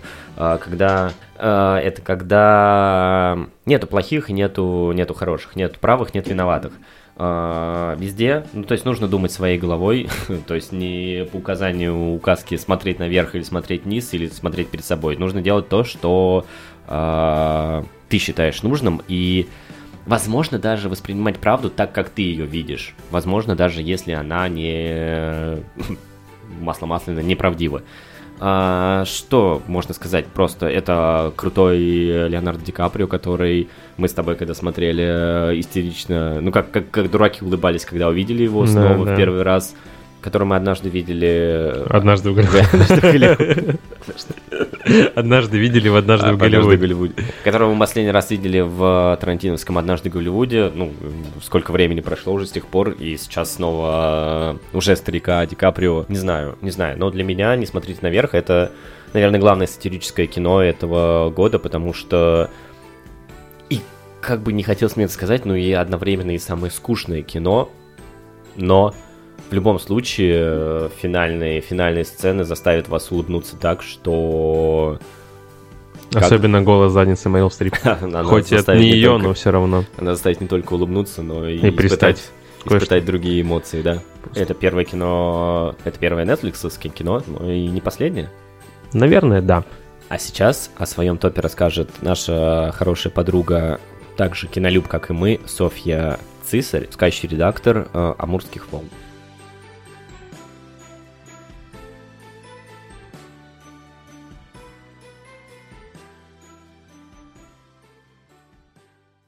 Мой топ-5 2021. Вообще я очень люблю создавать всякие топы, рекомендовать фильмы, потому что всегда не знаю, из а, чего исходить. Но в данном случае я решила просто основываться на своих эмоциях, на своем впечатлении, а, на том, что мне в этом году запомнилось. И открывает этот топ а, фильм Сэма Левинсона «Малькольм и Мари», а, вышедший на Netflix. Это камерная история, а камерное кино — это всегда очень сложно. Мне он больше всего напомнил любимую мною экранизацию «Кто боится Вирджинии Вульф». А, Здесь, безусловно, очень интересно смотреть за актерскими работами Зендая и Джона Дэвида Вашингтона. А, И что самое ценное, я как зритель испытала здесь весь спектр эмоций, переживаемые персонажами, от э, смирения, безысходности до а, гнева, возмущения и любви. И мне кажется, что для этого ведь кино и делается, чтобы мы испытывали эмоции. А, следующий фильм, а, впечатливший меня не менее, это «Титан» Жюли Дюкюрно. В течение всего сеанса я тоже разрывалась между «Господи, как это отвратительно!» и «Ну, это совершенно невероятный фильм, это восторг!» И именно в этом сочетании и ценность э, фильма а, сложно его описывать, мне кажется, даже сложно его любить, сложно кому-то рекомендовать, но это опыт, который нужно испытать, если ты любишь кино. Невозможно какими-то категориями э, разумными о нем говорить, это просто чистое впечатление. И для меня это одно из главных впечатлений года. А следующий фильм — это «Разжимая кулаки» Киры Коваленко. Снова какая-то очень личная, э, очень личная история. Я нежно люблю э, всех ныне известных выпускников э, мастерской Сакурова в «Нальчике». Для меня это явление не только российского кино, но уже и мирового. А, Кира Коваленко, как и Кантимир Балагов, как и Владимир Битоков, умеют рассказывать об очень простых э, вещах, об очень простых эмоциях, об очень простых, но совершенно неуловимых отношениях между людьми. А для меня в кино ранее это умел делать только и умеет до сих пор Ксавье Далан, а, поэтому а, я сразу же а, выделила этих режиссеров для себя и с большим интересом смотрю каждую их работу. И несмотря на то, что «Разжимая кулаки» может быть сложно смотреть а, и сложно переживать ну, как бы неприятные эмоции из-за неприятной темы, поднимаемой в фильме, но это то, что нужно испытывать, наверное, чтобы стать лучше.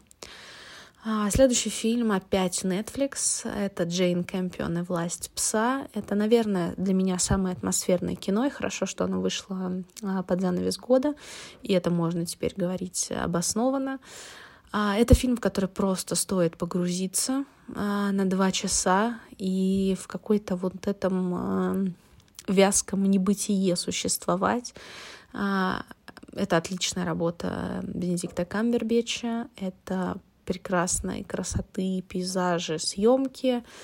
Но в целом это опять одна какая-то сплошная эмоция, которую мне очень сложно передать словами. И завершает мой топ «Рука Бога» Паула Соррентино, вновь Netflix, он лидирует у меня в этом году.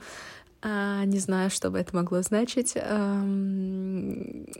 Этот фильм, как и все фильмы Соррентино, конечно, в первую очередь визуальный, эстетский, а, который приятно смотреть, но при этом не только приятно смотреть. Это фильм, в котором есть душа за всеми этими красивыми картинками.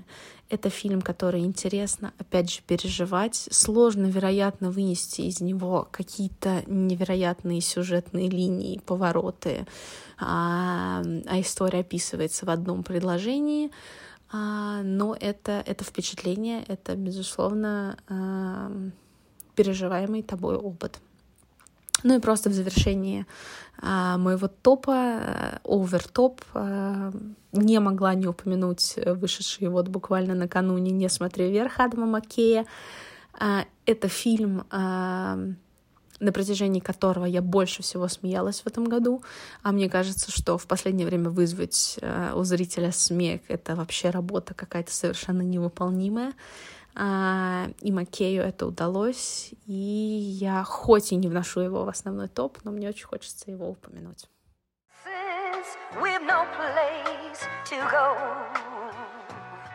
Let it snow, let it snow.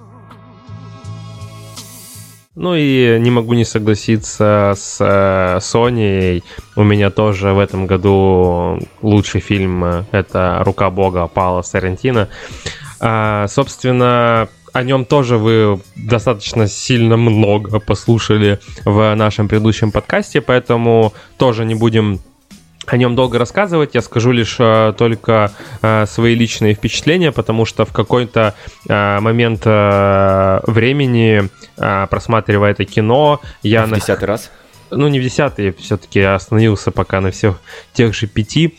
Э, я находил э, отгласки в своей собственной жизни. Это кино о 17-летнем Фабьетто, который со своей собственной семьей, с мамой э, и папой в роли любимого актера Паула Сарантино Тони Сервилла, едут на общий обед, а, с которого, собственно, все и начинается повествование этого фильма, а, в котором куча отсылок к режиссерам, таким как э, Филини, Дзефирелли, Капуана. Так красиво слагаешь, продолжай.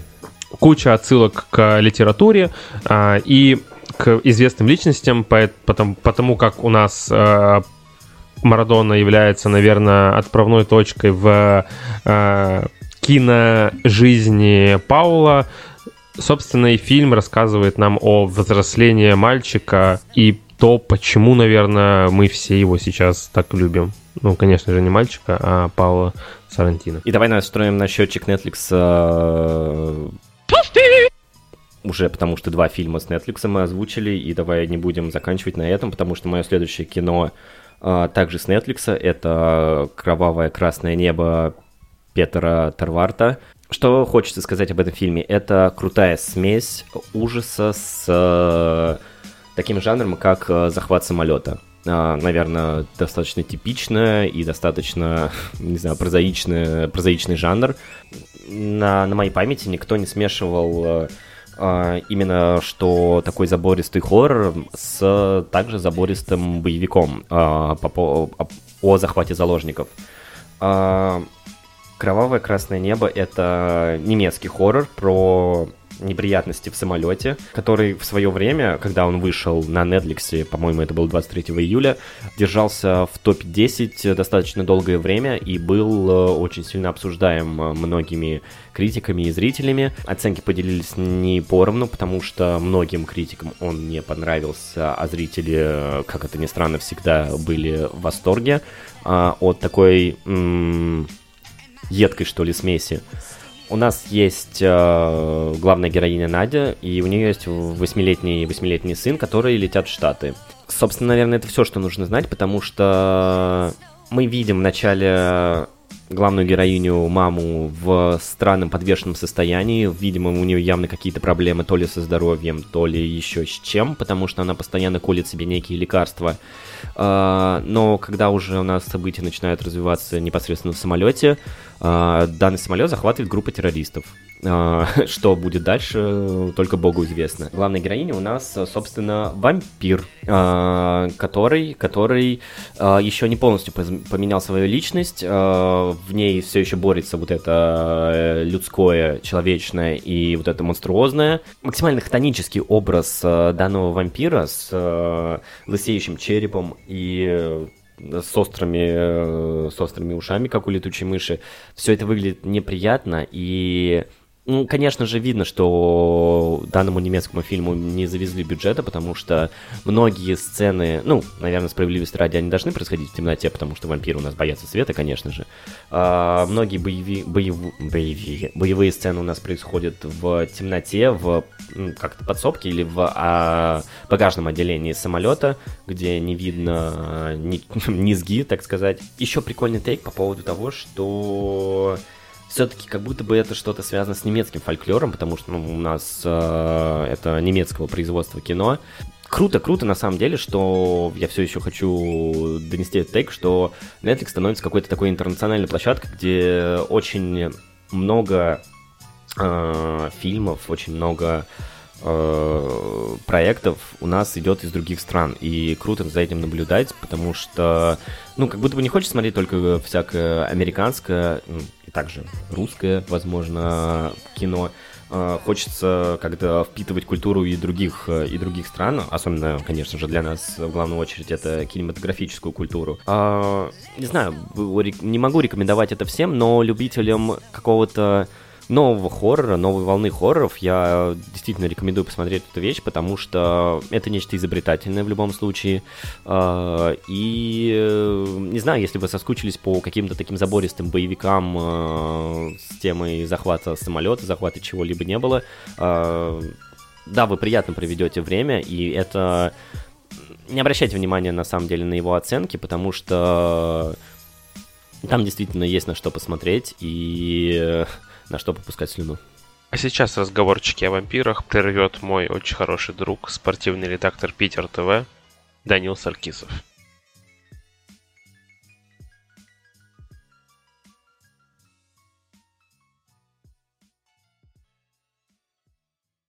Итак, мой личный топ-5 фильмов уходящего года. Я начну его с одного из триумфаторов э, Оскара. Это драма «Отец» Флориана Зеллера.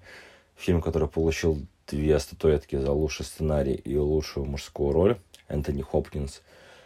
И это тот уникальный случай, когда мне понравился фильм, мне впечатлила история, но его я бы не стал советовать для просмотра друзьям, исходя из того, что он очень сильно заставляет грузиться. А, сама по себе история не то чтобы банальная, в которой э, женщина ухаживает за отцом, страдающим деменцией, но то, как это было показано, сыграно актерами и какой получился мощный сюжет, заставляет все-таки задуматься о жизни и оставляет такой грустный осадок внутри. А второй фильм, который я хотел бы выделить, история серии, но не получивший такого особого признания у критиков, это Миноматом. В оригинале он звучит так, но у нас перевели его как Великий. А, история фотографа Южина Смита, который снял для Life а, репортаж об экологической катастрофе в японском городке. Э, реальная история из 70-х годов прошлого века. А, Юджина Смита сыграл Джонни Депп. Неудивительно то, что в России фильм а, оставил весьма приятное впечатление на фоне таких средних оценок на Западе. А, понятно, что на, на это могла повлиять история с его бывшей женой Эмбер Хёрд и последствиями этих разборок. Но если отбросить э, все это на второй план, то игра Депа и сама история и экранизация этой истории получились э, очень достойными и по крайней мере, высокие баллы в России он вполне себя оправдан, потому что это и того рода фильмы, которые трудно пересматривать, но которые оставляют э, сильное впечатление от просмотра. Следующий фильм, который я хотел бы выделить, это, наверное, один из главных эпиков э, осени. Э, Дюна Дэни Вильнева. Все вышло так, как ожидалось, по оценкам, по реакции зрителей. И хорошо, слава богу, по сборам, потому что благодаря этому удалось э, договориться с Warner Brothers о съемке второй части. Фильм прекрасен не только тем, что там есть Toyota Chevrolet, он же Тимати Шаламы, а, фильм прекрасен атмосферой, саундтреком и тем, что это лучшая экранизация э, вот этой вселенной Дюны, потому что все предыдущие попытки, которые были в 80-х и начале нулевых, они обернулись либо финансовым крахом, либо не самым лучшим восприятием зрителей. А то, что сделал Вернев, то, как он показал эту вселенную, то, какой интерес э, к ней вернулся после э, выхода фильма на большой экран, оставляет э, приятное впечатление и радует, что спустя столько времени на фоне пандемии и кучи переносов зритель получил Э, блокбастер, который надо смотреть на большом экране и обсуждать э, со всеми, потому что даже те, кто не особо увлекается космосом и подобного рода фантастикой, они наверняка оценят э, с технической точки зрения этот фильм. Также с технической точки зрения оценят еще одну работу менее эпичную в плане размаха, но не менее приятную. Это французский вестник Уэса Андерсона – из всей фильмографии Андерсона это единственный фильм, который я поставил максимальную оценку, потому что мне понравилось в нем все. Актерский ансамбль, саундтрек, атмосфера происходящего и сама идея перенести страницы журнала на формат видеокартинки, мне это очень сильно понравилось. И мне, наверное, даже обидно, что на «Золотом глобусе» получил э, фильм только одну номинацию, и надежда на то, что «Оскар» больше оценит техническую составляющую «Вестника», потому что не только саундтрек, но и сама картинка и атмосфера э, этих э, мини-историй, собранных в один э, видеожурнал, заслуживает внимания, на мой взгляд. Ну и последний фильм, который я хочу уделить внимание, это «Последняя дурь» Ридли Скотта. Бати кинематограф э, решил выстрелить дуплетом, но если «Дом Гуччи» получился ожидаемым и слишком пафосным, из-за чего все ожидания были не совсем оправданы, с точки зрения сюжета и восприятия после просмотра, то последняя дуэль э, доказала, что этот человек способен э, снимать качественный блокбастер. Э, понравилось больше то, что история реальная, но ты не особо не был наслышан, и от этого интереснее следить за происходящим и тем, как все в итоге закончится. То есть сама идея показать одну и ту же историю с трех э, ракурсов и то, как э, надо было показать э, главную развязку, то есть поединок двух рыцарей. Если ты не знаешь истории, ты будешь следить за фильмом и ждать э, какого-то эпика потому что именно сама сцена дуэли снята максимально э, качественно и вызывает интригу вплоть до последнего взмаха мечом. Да и, в принципе, все боевые сцены, которые были в этом фильме, сняты качественно, и это тоже должны оценить на Оскаре и дать э, как минимум несколько технических номинаций последней дуэли, если уж не говорить о режиссуре, потому что а, сам по себе фильм пересматривать э, будет трудно, но это не отменяет того факта, что Ридли Скотт снял один из, еще один из своих лучших э, блокбастеров исторических.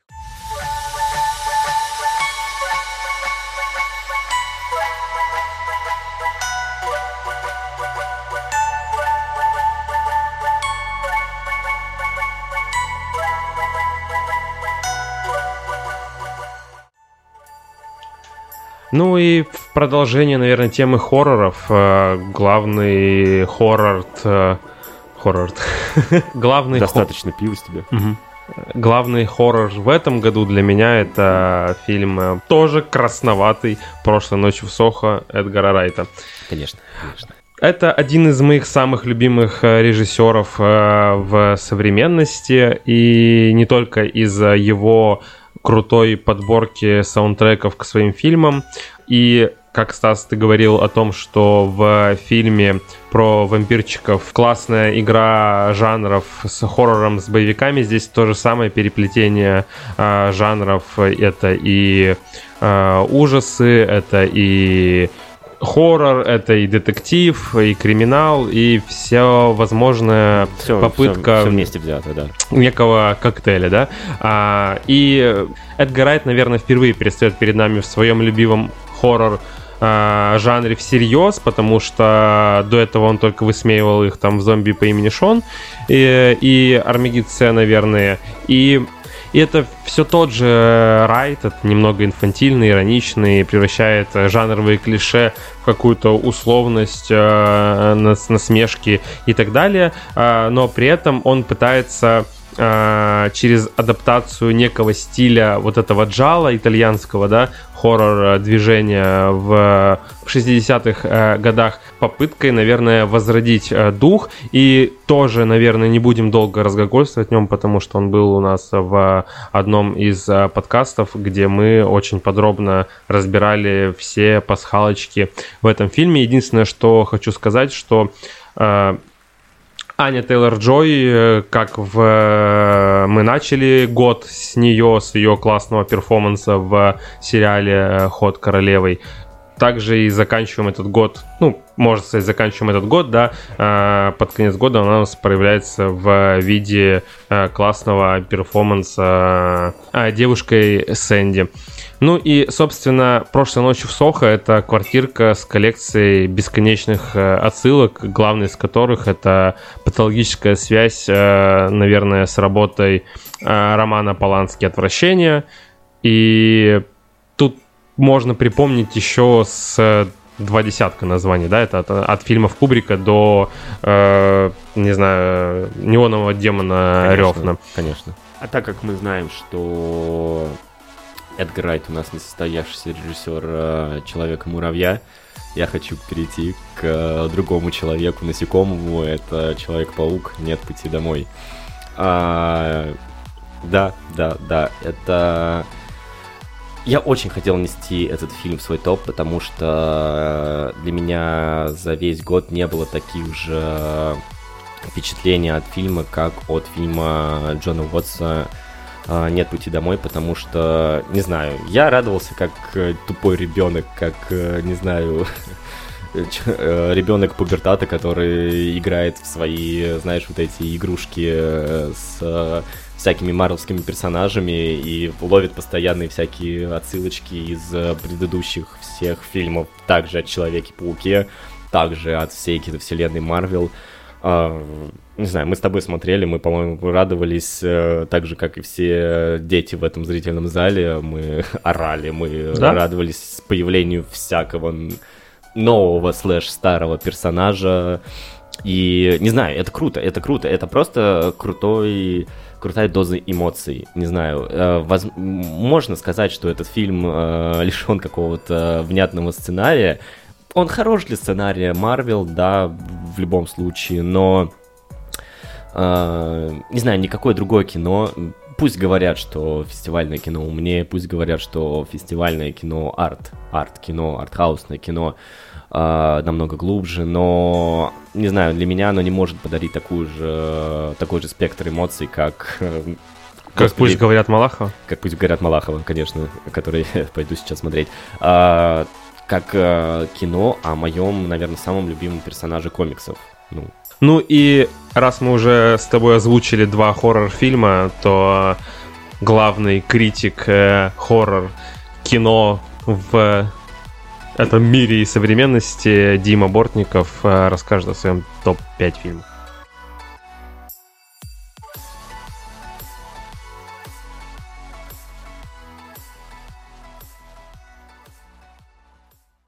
Дима Бортников, веду блог в Инстаграм, пишу для ужастиков Русороса и Хоррор Зон и ищу рекламу для журнала Кинобизнес сегодня. Первым фильмом, который я выделю, это будет «Скандинавский вкус жизни» про повара и его семью, которые мечтают о том, чтобы их ресторан получил звезду Мишлен, и максимально готовы сделать все ради этого. Это умное, проникновенное, достаточно простое кино, но с такими визуальными решениями, которые делают это кино чуточку больше, чем можно было бы представить. Мультиком года для меня стал Энканта. Это очень крутой мультик. В очередной раз Дисней доказывает о том, что не обязательно снимать сложные проекты, чтобы достучаться до сердец людей.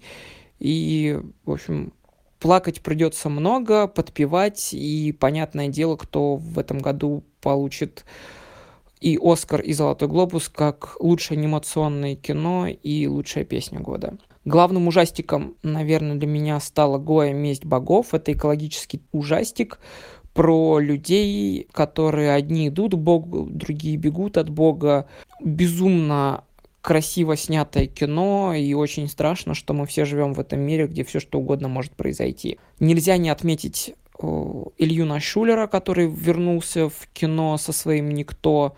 Наглая абсолютно вещь, которая цепляет своей легкостью, наглостью, простотой, очень линейным сюжетом, который прям зубодробительный. И смешно, что сцена с Палем э, это такой амаш Марвел, который потом происходит в Шанчи, и ты даже это сравниваешь, хотя там бюджеты абсолютно разные, и, в общем-то, с одной стороны, можно было бы даже об этом никогда не вспомнить, с другой стороны, приятно, что фильм, который вроде как вышел в начале года, вспоминается, когда ты смотришь Шанчи, который уже там был осенью.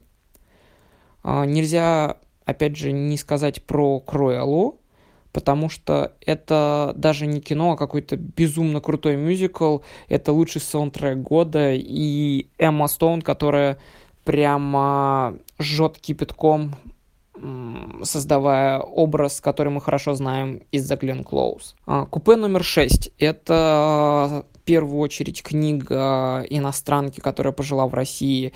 И можно сказать, что если иностранцы будут читать эту книгу, есть два пути. Они либо возненавидят эту страну, либо захотят в ней побывать так, что тоже приедут и останутся здесь на какое-то время. Это абсолютная, с одной стороны, чернуха, с другой стороны, это действительно мы, мы такие, мы едим жареную куру в,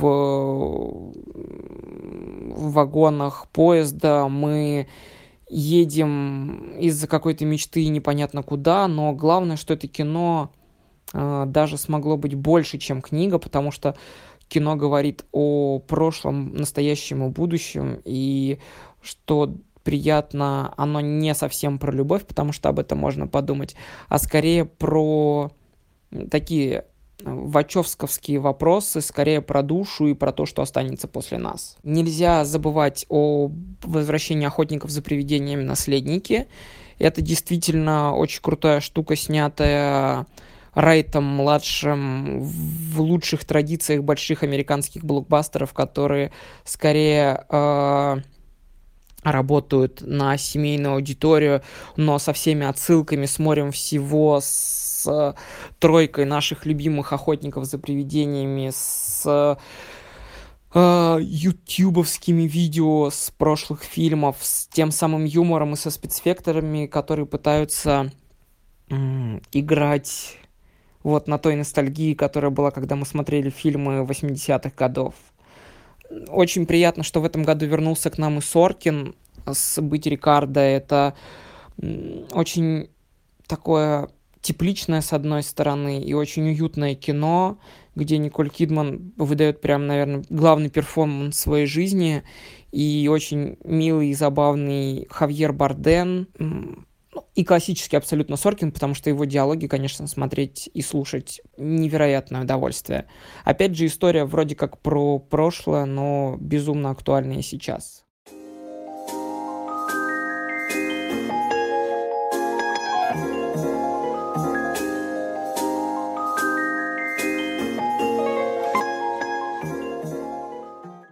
Ну, раз мы заговорили о мультяшном кино, то следующим в моем топе будет мультсериал «Аркейн». События происходят в двух мирах. Это Пилтовер, верхний город, где аристократия борется за власть и живет, не замечая ничего, кроме своих амбиций. Казалось бы, где еще так происходит. И Заун — это нижний город неоновых огней, твоих любимых, э, где царит полнейший хаос, это высокая город, преступность, да, э, а жители агрессивные уличные бандиты. Ну, все сходится. Там столько всего неона, что тебе должно понравиться. Я хочу его посмотреть. Я действительно... Нет, я его правда посмотрю. А и... теперь, если бы мы снимали с тобой видео подкаст, то здесь был, был бы очередной счетчик Netflix. Аркейн да. типичный проект для Netflix и не требует от зрителя знаний об э, компьютерной игре. Это является, наверное, большим плюсом да, для этого сериала. А, и единственный нюанс в том, что если, например, ты играл в эту компьютерную игру или ты хотя бы знаешь конечную точку развития персонажей, потому что все персонажи... Лор, лор в принципе, если ты знаешь, да. Да, этих персонажей э, в самой компьютерной игре, потому что сюжетные линии этих э, героев все-таки раскрывались уже в неких там, ну, тех же короткометражных э, мультфильмах и так далее, то будет немного грустновато и чуть предсказуемо, но это не меняет тех э, эмоций, которые ты получаешь при просмотре этого сериала. Самое, наверное, главное для меня, почему он попал в топ э, моего года, это сама анимация раскрывает эмоции персонажа настолько глубоко, что мне хочется сопереживать абсолютно всем персонажам. И, знаешь, это, наверное, один из немногих фильма, сериалов, экспериментов, где нету антагониста. Вернее, он есть, но он не считывается как прямой посыл, потому что ты хочешь сопереживать даже самому мерзкому персонажу, и ты веришь в его мотивацию поступки. То есть ты, да, он поступает там э, плохо и зловеще, но в глубине души он такой же человек, как и остальные. У него есть свои переживания, грусть а, и какие-то разбитые мечты о светлом будущем, и при этом а, все персонажи являются просто-напросто заложниками каких-либо обстоятельств. И, наверное, заключением э, будет уделено немножечко больше э, внимания саундтрекам, потому что здесь Аркейн играет с нашими чувствами и перебирает тонкие струнки душевных переживаний и влюбляет в себя с первой серии. Ну, так как мы затронули тему мультиков, у меня есть что тебе сопоставить этому. А, я долго думал, какой главный э, мульт, мультфильм а, произвел на меня самые большие впечатления в этом году, и это будет пиксаровский Лука. А, Лука — это у нас летняя итальянская сказка о морских чудовищах. Да, и Святая Моцарелла, как круто, что ты вставил этот мультик сюда, в наш топ. Это мультфильм а, режиссера-дебютанта а, Энрика Иглесиас? Кас, почти, а, Касароса. Косороса, не знаю. Косорос, Косорос. Косороса. Да. И я не знаю, после, после души, как будто бы... Мне как будто бы приятнее видеть от Pixar что-то более детское, что-то более простое, как, нежели чем они нам показали в душе Питера Доктора со всей вот этой взрослой проблематикой, ну, господи, с проблематикой, собственно, вопросом смерти, да? Да, ну то есть как будто бы даже дети там лет до 12 особо-то и не поймут этот мультик. Ну, Хотя даже многие взрослые, мне кажется, не могут не сообразить с первого Ну да, раза. это круто, потому что Pixar умеет делать так, что для взрослых они делают свое, для детей они делают свое в одном, а, в одном фильме. То есть дети увидят крутую красочную обертку, то есть э, детям нравится смотреть мультики в любом случае, а взрослые, которые поведут, собственно, своих детей на просмотр а, души, ну, мы сейчас немножко про, про душу, а, они увидят классный классный тейк по поводу того, что все-таки что-то есть после, после нашей... И прикольно, что в этом году э, у нас э, такой батл 2 на 2 от, от Pixar э, с Диснеем. Это душа и Лука от Pixar и Рая и Последний Дракон э, вместе с э, Энканта в Дисней. И мне кажется, что Pixar все-таки своего э, главного создателя, грубо говоря, ну, да. превзошли как будто бы конкуренты, но в любом случае они теперь вместе. И да, а, непосредственно про мульт, мультфильм э, Лука. Что, у меня сразу идут сравнения с э, победителем, одного из победителей Оскара, это «Форма воды» Гильермо Дель Торо, потому что у нас там также идет э, тема про человека-амфибию, так сказать. А, Pixar э, уделяет внимание вот этой своей сказочности, что ли, и круто, круто, что он э, опять дает нам какие-то жизненные уроки, с вот этим флером, вот этим итальянским флером, да, что с мне этими нравится. акцентами, даже в дубляже Конечно. очень прекрасные, вот эти фразочки постоянные. И опять же хочется как будто бы это сравнивать с рукой Бога, с Тарантино, потому что, ну, господи, Италия, Италия, Италия. Очень, очень, очень круто, что Pixar зашел на территорию вот этого итальянского кинематографа, так скажем, со всеми вот этими э, несбыточными мечтами о, своей, о своем вот этом э, скутере, Веспа. Детка, смотри, скутеры. Хотя им даже было достаточно ржавого, потому да, что да. вот этого собранного, собранного, собранного на помойке. Там, на помойке да. да. Но О. это же даже и мультик не только о, с, э, хотел сказать, смерти, как в душе, да, это не только о вот этой проблеме э, фантастической с амфибиями, да, вот эта вот ми- мистика между э, становлением э, от человека к какому-то монстру, это также и очень теплая и милая проблема дружбы, наверное, и вот ревность, да, что между вами встает какой-то один человек, и ты не понимаешь, на чью сторону тебе вставать, потому что один ревнует, другой ревнует, и ты как будто бы не можешь э, разделиться между ними. Круто, что это у нас на самом деле, опять же, оригинальная история от Pixar, потому что э, это не основано ни на какой, ни на книге, ни на каком фильме, ни на каких, знаешь, вот этих всех старых диснеевских сказках. Это оригинальная история, которая, ну, чему учит нас, наверное, любви к родителям, наверное, в первую очередь я вынес для себя из э, просмотра этого мультфильма, потому что как бы ты не хотел отделиться от своих э, родственников, от своей семьи, а для итальянцев семья это... Э, на первом месте. На первом месте, конечно, как мы с тобой обсуждали в «Руке Бога». Не стоит забывать, не стоит забывать о них, не стоит от них отдаляться, но с противоположной точки зрения все-таки нужно в какой-то момент э, почувствовать силы к тому, что ты какая-то уникальная единица, и ты можешь... Э, не забывая о них, конечно, не забывая о своей родословной, э, двигаться вперед, э, познавать новый мир, познавать, собственно, как вот этот э, Лука у нас познает мир людей, так mm-hmm. сказать. Наверное, как и мы, да, когда нас родители впервые выпускают в большой... погулять во двор. Да, без... выпускают в большой город, попинать, попинать мяч, вот это все, да. Они также нас выпускают в мир, собственно, людей, да, как и э, Луку. Блин, не знаю, для меня самым главным было то, что ты знаешь, что я люблю смотреть всякое европейское кино, я люблю погружаться именно в атмосферу фильма, в атмосферу города. А, это для меня даже во время коронавируса это главное э, фишка, потому что я люблю путешествовать через фильмы. То есть сейчас я не могу путешествовать в принципе вообще никуда, только по России, а с помощью фильмов я могу путешествовать там по другим городам. И одна из главных э, мечт у меня это попасть наконец-таки в любой из, из городов Италии. Мне кажется, что это просто самый главный фильм этого лета, на самом деле. Лето, да, однозначно. Лето однозначно. Просто как будто бы душа у нас выходила зимой, и ты хотел как бы укутаться от всего этого мира, но тебе опять Pixar говорит... Плачь. Ты умрешь. Плачь. И если тебе больше нечего добавить про мультфильм а, «Лука», то я представлю нашего следующего гостя. Это киновед Дмитрий Елагин. И сейчас он расскажет о своем топ-5 фильмов а, за 2021 год.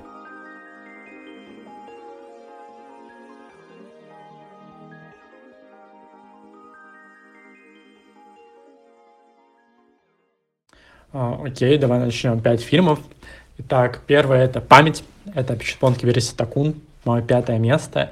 А, я люблю медленное кино, и мне кажется, что карьера Пичепонки Верситакуна, она шла к этому моменту, потому что в предыдущих фильмах он никогда не мог найти с причины того, почему наш мир такой, как он есть. У него были духи, у него были сны, у него были параллельные миры, но никогда он не заключал всех людей, всю нашу общую память во что-то одно. А тут он показывает, что наш весь мир, на наш, нашу всю жизнь ежедневно влияет что-то. Это пронизывает, это что-то пронизывает как бы все. И, по-моему, это круто, это прям супер шедевр. А четвертое место — это «Последняя дуэль». Uh, здесь просто вау, uh, мои большие аплодисменты, потому что, uh, мне кажется, очень сложно снимать для американцев кино про социальные проблемы, отвечать на какие-то запросы. Притом я имею в виду, когда про, про американцев, я имею в виду режиссеров, э, которые ну, большого калибра. Для меня таким одним из лучших фильмов из последних годов это были «Три билборда на границе Эббинга, Миссури», и мне хотелось такого же большого ответа, а, но про именно про культуру отмены. И этим ответом стал, стал последняя дуэль Ридли Скотта, где он довольно четко показывает, что типа, все это полный булшит, все ваши там суды и так далее, побеждает всегда сильнейший. А, при этом еще мне кажется, объясняет, почему эта мода у нас на рыцарство есть, потому что наша культура интернета, она как рыцарская честь, как бы тебя могут это обхаять, э, ты ничего не сможешь сделать, только вот дуэлью. Скажем так, очень круто, по-моему. А третье место — это Евангелион. 3.0 а, плюс 1.01 а, как-то раз. Это Великий Хиде Он, конечно, завершает а, свой огромнейший проект Евангелион. Уже 25 лет на ним, он на 25 лет на ним работал. Собственно, что это такое? И что такое Евангелион? Это манга, которая на раннем этапе понравилась Хиде Он ее экранизировал еще до, до завершения истории, со второго тома, если не ошибаюсь. И э, это культовое абсолютное аниме для Японии, одно из лучших вообще в истории. А, собственно, это про постапокалипсис, где а, люди борются с ангелами, такими инопланетянами, а борются они с ними таких огромных роботов, которые называют мехи. И ты подумал, что это, а, ну, типа фан какой-то, экшен. А на самом деле это огромное аниме про депрессию, а сам Хидеаки Ано, Хидеаки Ано, он говорит о том, как ему тяжело было делать, как всем сотрудникам было тяжело э, рисовать это аниме, создавать это аниме. И фильм, собственно, про борьбу с этим. И откуда идет депрессия? От, э, от абсолютного непонимания человека э, в том, где он находится в жизни, имеет ли он право влиять на нее, имеет ли право он менять ее, а насколько он виноват в э, том, что он сделал. Ну, то есть это такой большой в этом плане пласт как бы, экзистенциальных вопросов, которые решают аниме. Но аниме, а, там, Хидеаки не был удовлетворен финалом аниме, поэтому он переснял сделал четыре фильма, где он заново меняет, где он, где он изменил сюжет. И вот в этом году вышел четвертый фильм, абсолютно шедевр, визуальный, просто вау. А, второе место – это мой любимый фильм, но мне кажется, не лучше в этом году «Сядь за руль моей машины» Рюсуки Хамагучи. А, Хамагучи – японский режиссер, который, в общем-то, рассуждает на довольно сложную тему о том, как люди, должны, как люди могут выражать свои чувства.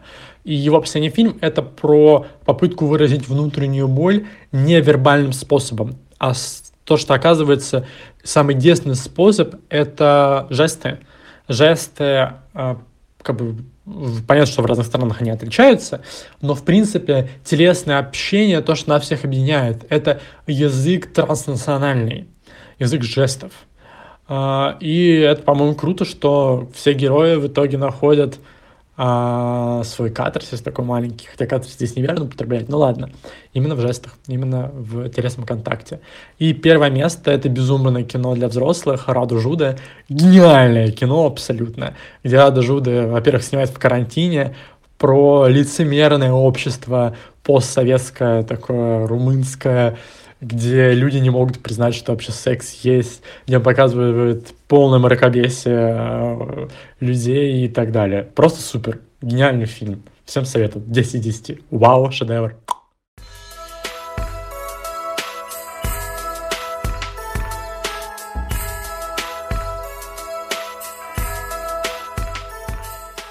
Следующий фильм э, в моем топе это Кода «Ребенок глухих родителей». Это очень трогательное кино, которое прогремело на Санденсе и выиграло там гран-при.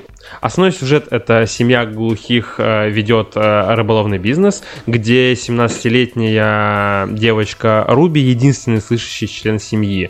Она помогает э, глухим родителям и своему брату в рыболовном бизнесе, то есть она с самого детства переводит э, им э, все э, проблемы их, э, и в школе она присоединяется к местному хору, э, где она понимает, что она очень сильно любит петь, и это единственное, что доставляет ей радость. Как бы это парадоксально не звучало, родившись в семье глухих, она любит музыку. То есть она не может э, пойти учиться тому что ей нравится только из-за того, что ее не понимают ее родители.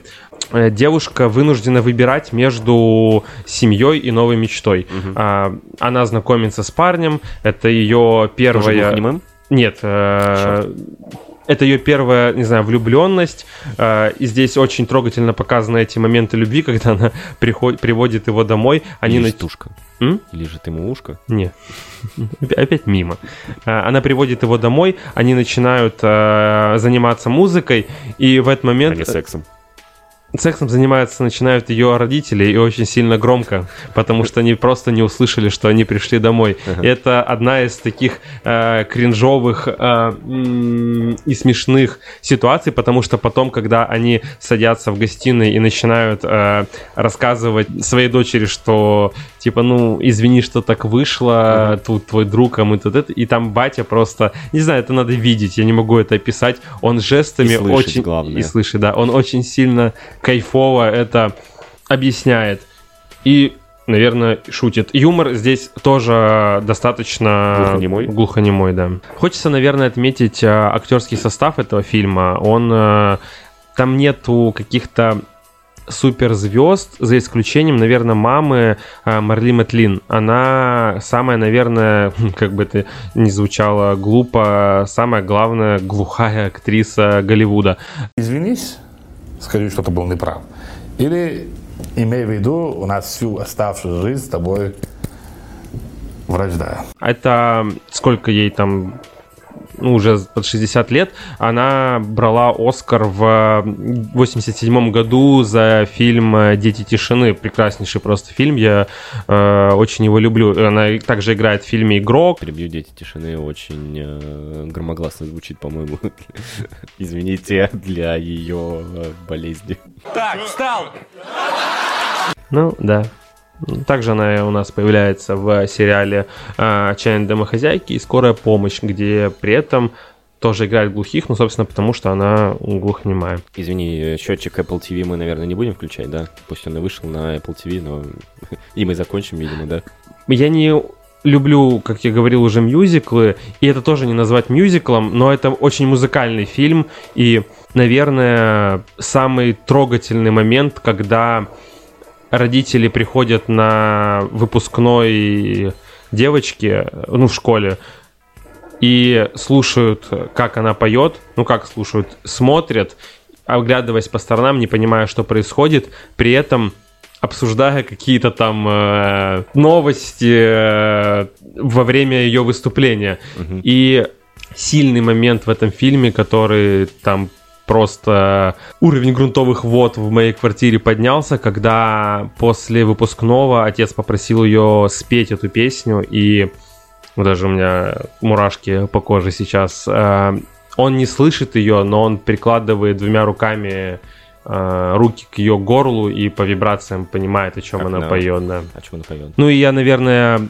не упомянул, что это фильм режиссерки Сиан Хедер, которая также является режиссеркой сериала «Оранжевый хит сезона», который достаточно популярный в США о девушках в американской тюрьме. Наверное, по настроению и по атмосфере этот фильм можно сравнить с еще одним фильмом э, прошлого наградного сезона «Звук металла», где смешивают, э, получается, все вот эти э, паттерны с традиционной невероятной силой дружбы, взаимопомощи, поддержки, э, семьи, так сказать. И на первый взгляд они существуют э, в довольно э, дисфункциональном симбиозе, если так можно выразиться, но при этом они очень сильно отдают дружественностью в лице родителей. То есть они начинают в конце все-таки понимать своего ребенка, что является, наверное, немаловажным, так как она единственный человек в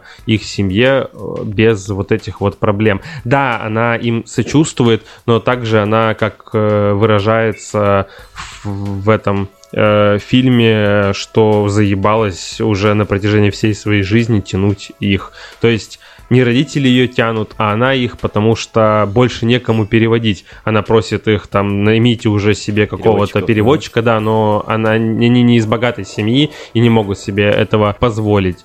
Ну и, наверное, стоит э, закончить этот тейк тем, что хоть и фильм про глухонемых, там безумно невероятные два саундтрека. Один в исполнении э, актрисы этого фильма Эмилии Джонс и второй композитора Мариуса де Фриза.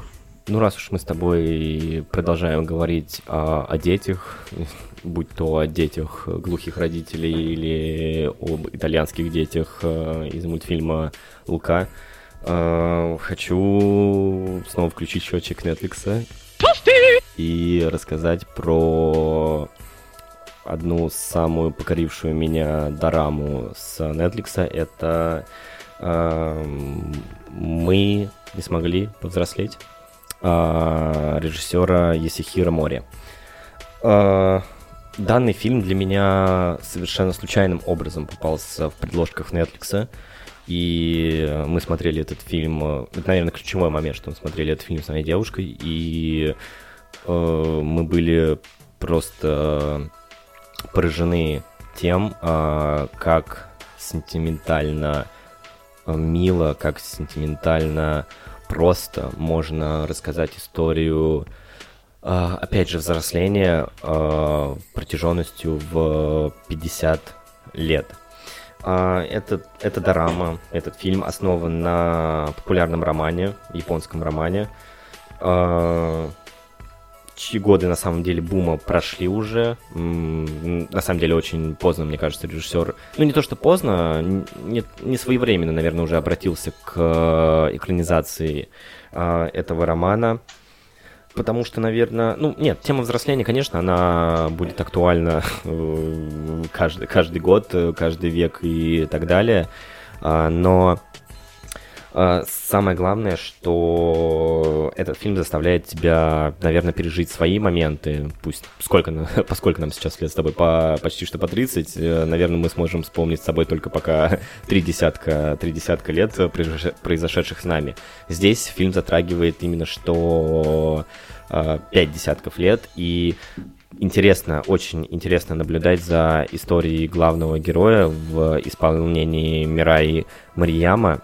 А, на самом деле, если вы забьете это имя на кинопоиске, вы увидите совершенно странного японца 37 лет. Он очень странно выглядит, очень похож на Эзру Миллера. Не знаю, для меня как, как будто бы очень такое смачное первое впечатление о нем. А, о чем, собственно, этот фильм? Это фильм о такой спиралевидной, таких э, спиралевидных э, обрывков памяти. Тут у нас Big Russian Boss заходит в здание, э, мелкие обрывки памяти и все такое. Э, этот, э, этот фильм у нас не посвящен э, ни нарциссическому инфантилизму, ни какой-то экономической стагнации, потому что, да, главный, главный герой у нас э, каждый десяток лет. Э, стоит отметить, что фильм поделен, очень странно поделен на главы. Э, не думай, что это про... Ты же не смотрел, да? Э, этот фильм у нас не поделен на главы в том виде, в каком мы привыкли это видеть. У нас... Э, наверное, как бы мы рассказывали свою историю, наверное, да, вот первое десятилетие, второе десятилетие, третье десятилетие. Там а, главные события персонажа, и именно то, что произошло с ним в этот год, это является главой, глав, э, одной из глав в этом фильме. То есть там, будь то вот этот промежуток э, между 99-м и 2000-м, это один из главных... Э, с ним произошли одним, одни из главных событий в вот этот промежуток времени с ним. И как бы фильм сам выбирает, о каком годе главного героя нам рассказать. Речь тут в главной степени про путешествие одного человека от подросткового возраста до, собственно, как я уже озвучил, до 50 лет. А, он такая, собственно, не знаю, как это сказать, рабочая пчелка, что ли, который а, кантуется, знаешь, на обычных работах, а потом становится с таким своеобразным дизайном. Когда у нас случился э, всех вот этих фотошопов и прочего, он э, впрягается во всю эту тему и как бы начинает творить некий, некий очень допотопно, э, под руководством своего странного, ненормального босса, такой, который э, хочет видеть только результат. И, ну, ты знаешь, что, что все японцы, наверное, очень э, работоспособные и очень э, Господи, у них самоубийства э, каждый год случаются. От переработок. Того, от переработок, да, мы знаем этот факт. А, откуда мы его знаем? Мы его от знаем... Птушкина? А? От Птушкина? От Птушкина, конечно. Ну, не только от Птушкина, на самом деле. Очень много всяких travel-блогеров рассказывают об этом. А, суть не в том. Суть в том, что когда ты смотришь этот фильм, э, на тебя нападает какая-то невообразимая ностальгия по своему детству, по своему отрочеству, по своей, знаешь, всей вот этой подростковой жизни, о своих первых работах, о своей первой влюбленности. Наверное, для кого не будет секретом, что, опять же, это у нас кино про первую любовь, про первые взаимоотношения, которые в конечном итоге, конечно же, не случились у главного героя, потому что работа, новая работа затягивает его, и он не может выбрать между э, строить отношения ли, либо отдаться полностью э, новой дающий хороший заработок работе, потому что в начале фильма мы видим, как э, главный герой у нас встречает своего друга из детства, ну как друга, это был один из э, барменов в гей-баре, который был неким таким трансвеститом, ну или не знаю, транс, ну, наверное, трансвеститом, который любит одеваться в женские наряды и все такое.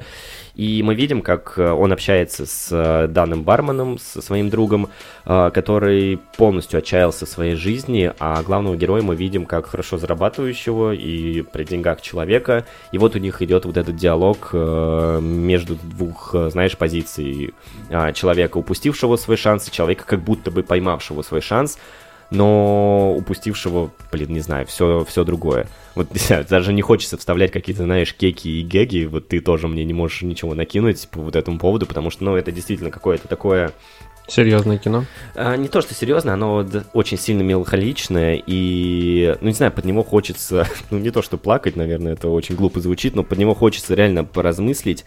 И, опять же, опять же, мне нравится, что Netflix опять дает нам шанс посмотреть что-то вообще с другого континента, с вообще, а, а, это островной кинематограф по, по факту, потому что ну, не так часто мы смотрим какое-то японское кино, и вот эта вот фишка Around the World with Netflix, это очень-очень крутая тема, потому что э, мы можем так посмотреть какой-то уникальный, э, будь то японский, будь то немецкий э, контент. Э, не знаю, вы прочувствуете всю поколенческую тоску во время просмотра этого фильма, всю экзистенциальную тоску. Не знаю, Ехира Мори предлагает э, несколько ответов для нас с вами, зрителей, э, и также для главного героя. Э, помимо всего прочего, ценить то, что у вас есть, и э, признать ценности обычной жизни, что ли, потому что, да, мы все боремся за то, чтобы зарабатывать все больше и больше денег, но как будто бы мы упускаем что-то действительно значащее для нас.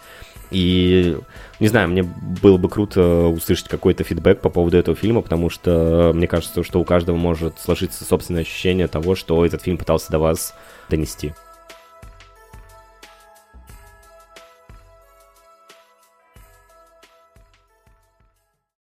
Привет, ребята! Это Ярослав Кукла и мой топ-5 фильмов 2021 года.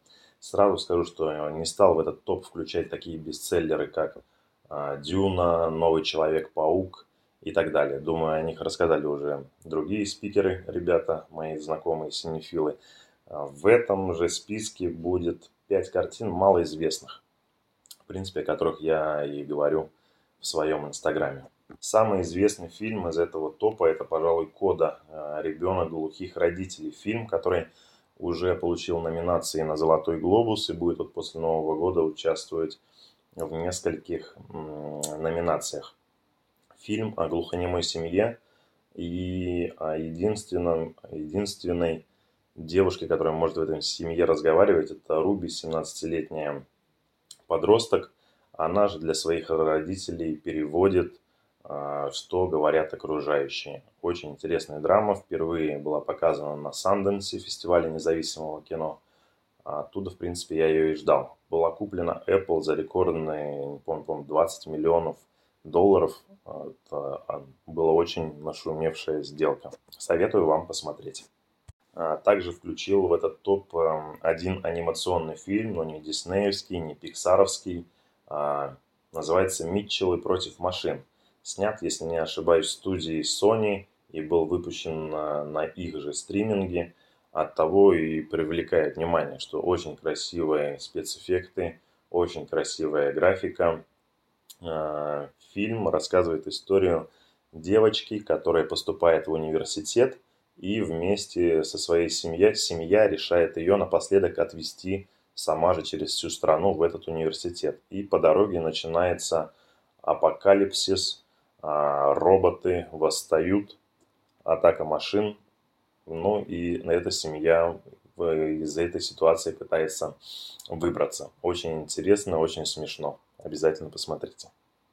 А, также включил один документальный фильм в этот список. Это называется «Спаситель на продажу». Французский документальный фильм, который рассказывает а, такое расследование, проводит эм, на тему э, одной из картин Леонардо да Винчи. Принадлежит она Э, авторству да Винчи или нет. В фильме идет рассказ, как эту картину находят, как это обычно бывает, в каком-то старом доме, а, за бесценок э, ее перепродают, и потом а, с учетом маркетинга а эта картина становится очень известной. Но я, честно говоря, до этого фильма вообще про эту историю ничего не знал. От того она мне показалась очень, очень интересной. Обязательно ознакомьтесь и посмотрите ее. А, также в моем топе есть один российский фильм, как это неудивительно. Это фильм Александра Зельдовича «Медея». «Медея» – фильм с Тинатин Далакишвили, где она играет очень откровенно, очень сильно.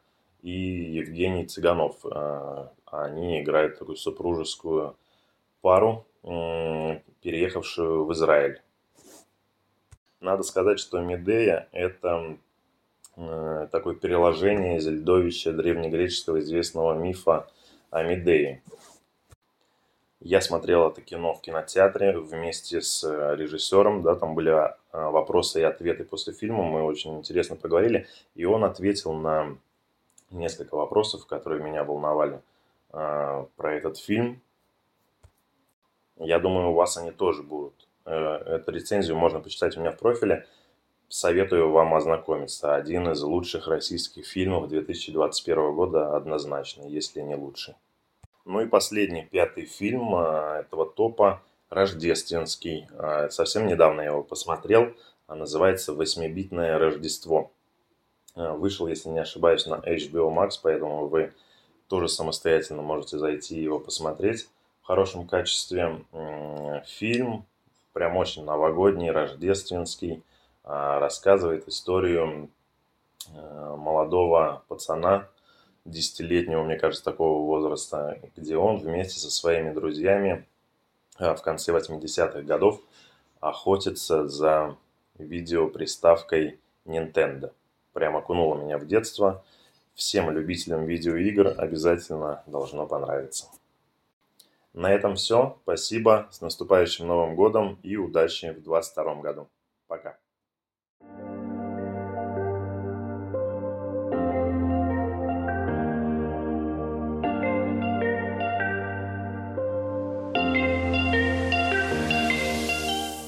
Ну, теперь я перейду к японскому кино, да.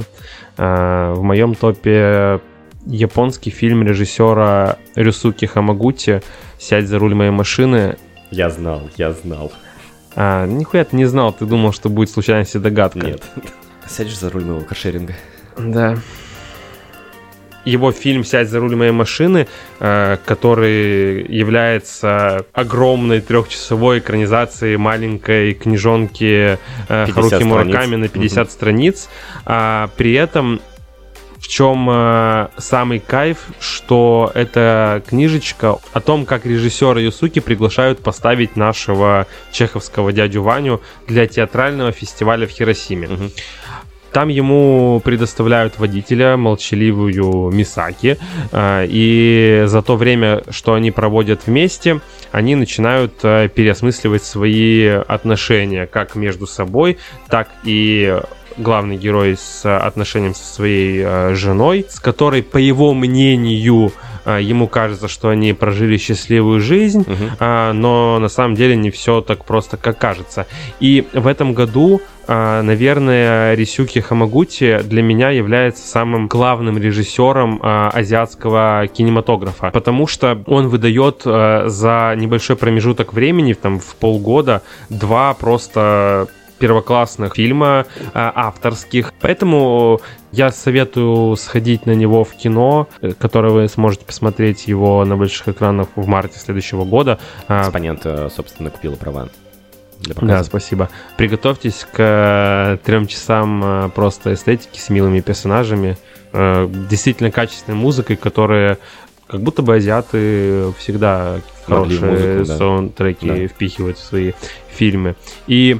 А главный вопрос, извини, на какой машине-то они ехали? На Сузуки или на Тойоте? На Тойоте. Шевроле. И это получилась такая очень интимная, захватывающая история о примирении, наверное, с прошлым, э, принятии жизни, как, знаешь, э, часовыми разговорами в машине между двумя максимально закрытыми там интровертами, и которые смогли все-таки найти общий язык и опять же, повторюсь, переосмыслить э, свою э, жизнь. И Хамагути э, гениально заканчивает фильм немым монологом Сонечки из чеховской пьесы «Дядя Ваня». И ради того, как японцы в Хиросиме играют русских в театре, мне кажется, стоит сходить в кино и э, за этим понаблюдать. Не знаю, могу ли я тебе сейчас предложить со своим топом э, что-то сравнимое с пятью часами, но предложу тебе еще один сериал от Netflix, звоночек Netflix.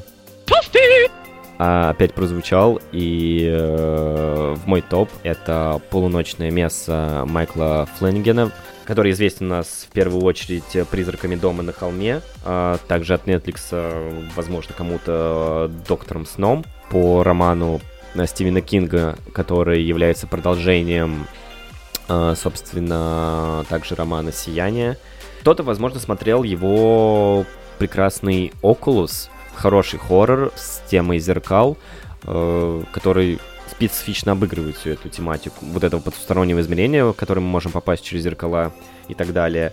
Но сейчас речь идет, опять же, о полуночном Месси, и хотелось бы как бы прийти, наверное, к этому сериалу после того, как я озвучил фильм э, «Кроваво-красное небо», но раз так, то «Полуночное место» — это то высказывание Майкла Флен... Фленнигена по поводу религии, в первую очередь, конечно же, и как будто бы опять идет э, некое смешение жанров, потому что Фленниган никогда не снимает э, простые, простые хорроры, он всегда через форму хоррора пытается добиться, да, пытается рассказать нам, а, какую-то другую историю, более жизненную, что ли, более реалистичную, более бытовую. В данном случае у нас речь идет про, конечно же, религию и то, как а, многие священнослужители, многие, а, не знаю, пророки, многие, многие пастыри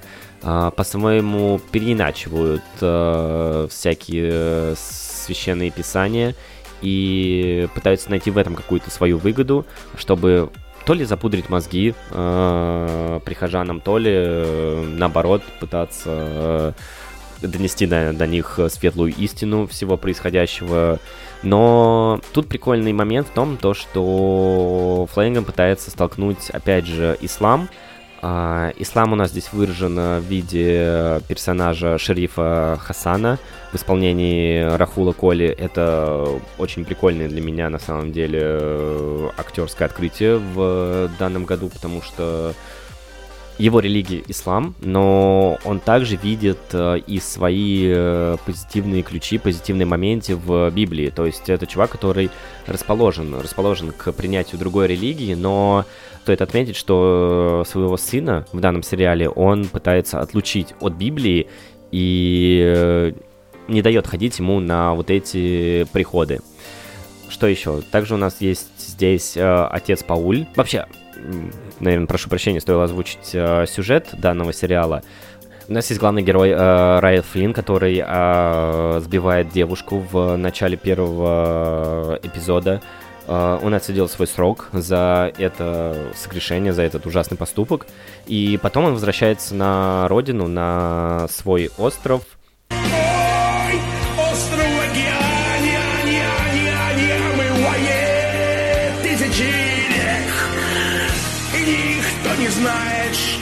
Такое, что такое остров мой человек который возвращается на свой э, рыбацкий остров, где он, собственно, и вырос к своей семье. Чем живет этот остров? Этот остров живет только этими приходами к местному отцу э, Паулю. И э, дальше мы по сериалу видим, как э, старого уже изношенного отца э, заменяет новый новый отец, как будто бы у нас новый молодой папа, да, который творит всякие чудодейственные явления. То есть он заставляет пойти девочку, которая сломала себе, ну никак не сломала, а у нее отнялись ноги после несчастного случая. Кого-то он омолаживает, кому-то дает, э, ну конечно этого не было, но э, сверхсилы и так далее. Uh, и тут есть какая-то загадка в любом случае. И как будто бы, да, хочется сравнить это с uh, Кингов, Кингом, со всей вот этой Кинговщиной, но Фленган в любом случае уходит от всего этого, потому что uh, в его произведениях всегда есть второй смысл, всегда есть второе дно. И здесь мы, опять же, видим... Конечно, здесь у нас есть опять и вампиры, потому что новый омоложенный отец, он у нас, как мы в скором времени выясним, а, вампир, который, собственно, как он омолаживает с всех прихожан, собственной кровью. Когда люди приходят на причастие, в вино он им подмешивает собственную кровь, от чего они становятся также всевечными, но для Фленнега, как я уже озвучил, не главное здесь показать весь этот вампирский ужас, весь этот вампирский хоррор, а самое главное поразмышлять на тему религии. И для кого-то этот сериал может показаться максимально монотонным, максимально скучным, меланхоличным и э, вялотекущим, но... Как и весь, собственно, твой спич про полночную мессу. В этом и свой кайф, потому что те монологи, те диалоги, которые выдают э, главные герои друг другу, особенно блистательный, просто блистательный диалог между героем э, Зака Гилфорда, который играет, на, собственно, Райли Флина, и Эрин э, Грин э, в исполнении Кейт э, Сигел.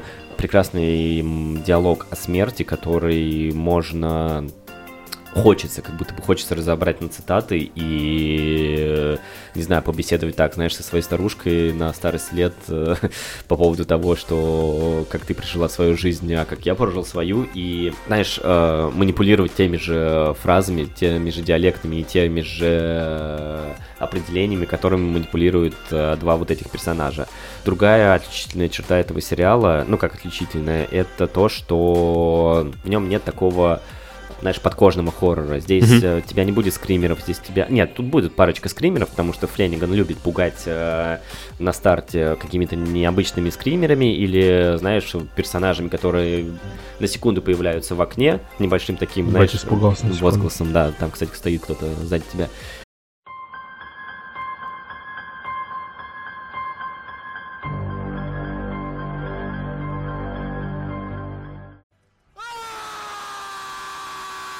И это не главное, потому что, как я уже и сказал, я опять же, наверное, повторяюсь, а, Флэннигану главное донести э, другую, другую суть э, своего произведения. А, не знаю, смотрел ли ты... Э, Дом Гуч? Дома призраков на холме или как? Да, я смотрел все сериалы вообще в этом мире, но именно «Полночное место» я так еще и не посмотрел. И вот в сравнении с э, «Призраками дома на холме», ты, наверное, смотрел, да, этот сериал? Да. Ты не дошел, как я уже понял, да, до «Полуночной мессы». Угу. Почему? Почему ты не дошел? Потому что, не знаю, для меня это главный вопрос, потому что как... Э, да, блядь, не дошел, потому что и так дохуя всего надо понимаю, посмотреть. Понимаю, но как будто бы Флэннеган э, зарекомендовал себя как отличный хоррор То есть для тебя это один из а, главных э, сериалов да, этого года, да? Да, потому что... Вот ты сказал, что это не всем э, зайдет, не всем может понравиться. Я вот сейчас открыл его на кинопоиске, у меня тут у одного друга стоит оценка 3. Uh, ну, тогда можешь сразу убирать Удалять его из друзей. Из друзей да. Конечно. Что, не знаю, «Полуночное место» — это, наверное, самый крутой сериал для меня на Netflix в этом году. Для тебя «Аркейн», для меня «Полуночное место». «Аркейн» uh, для меня не самый лучший сериал. Мультфильм, мультфильм, мультфильм, мультфильм да. Не знаю, что еще добавить. Да нихуя, ты пиздец долгий, блядь, заебешь, блядь. Переходим, тогда переходим к следующему гостю.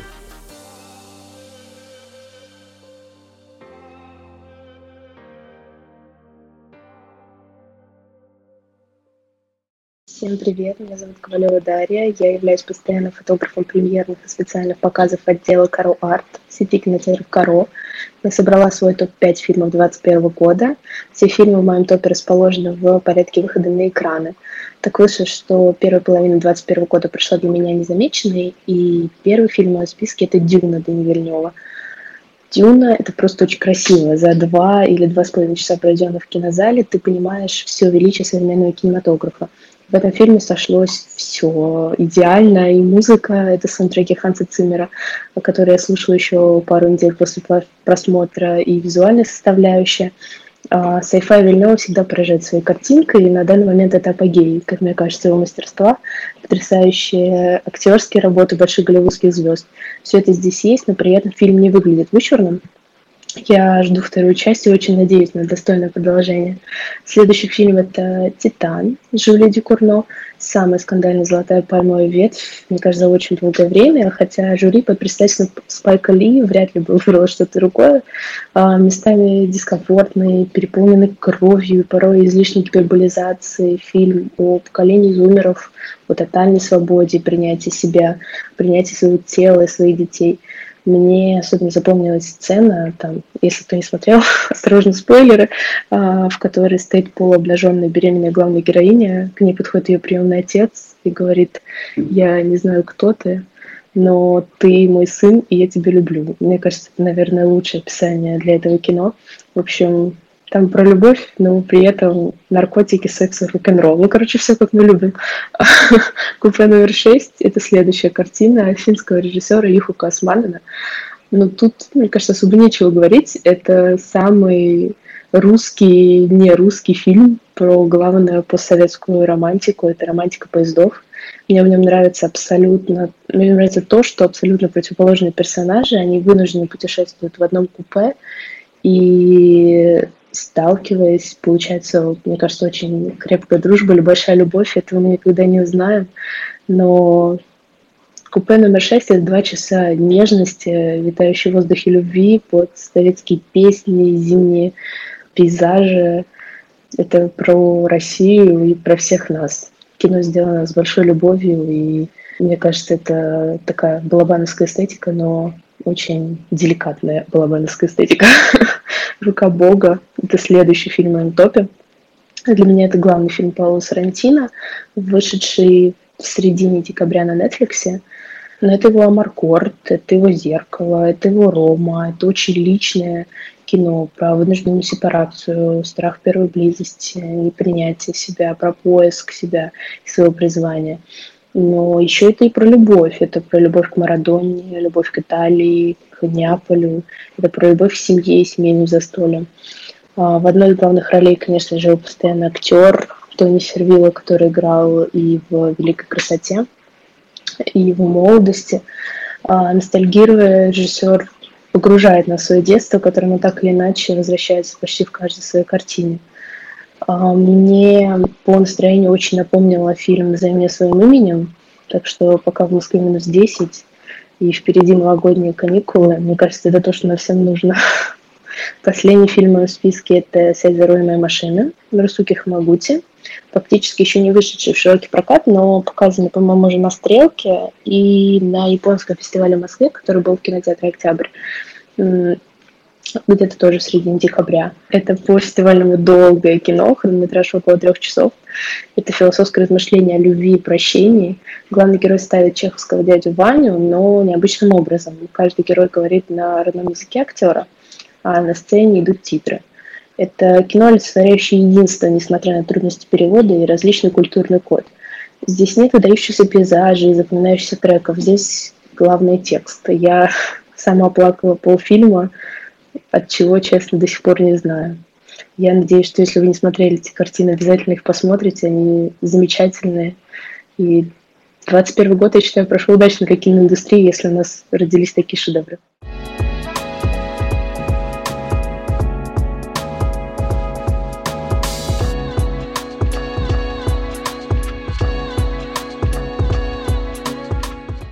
А теперь мы переходим к моему трехчасовому монологу, такому же, как э, у Стаса. И, наверное, завершающий фильм э, для меня в этом году по эмоциям, по тому, как я во время всего фильма переобувался несколько раз э, с со своей оценкой, типа, понравилось мне или не понравилось. Это, это матрица. Матрица, да. Откуда ты знаешь? Все Ого. вот это... У нас пересечение? Нет. Интрига, да? Бараба... да? Барабанная дробь.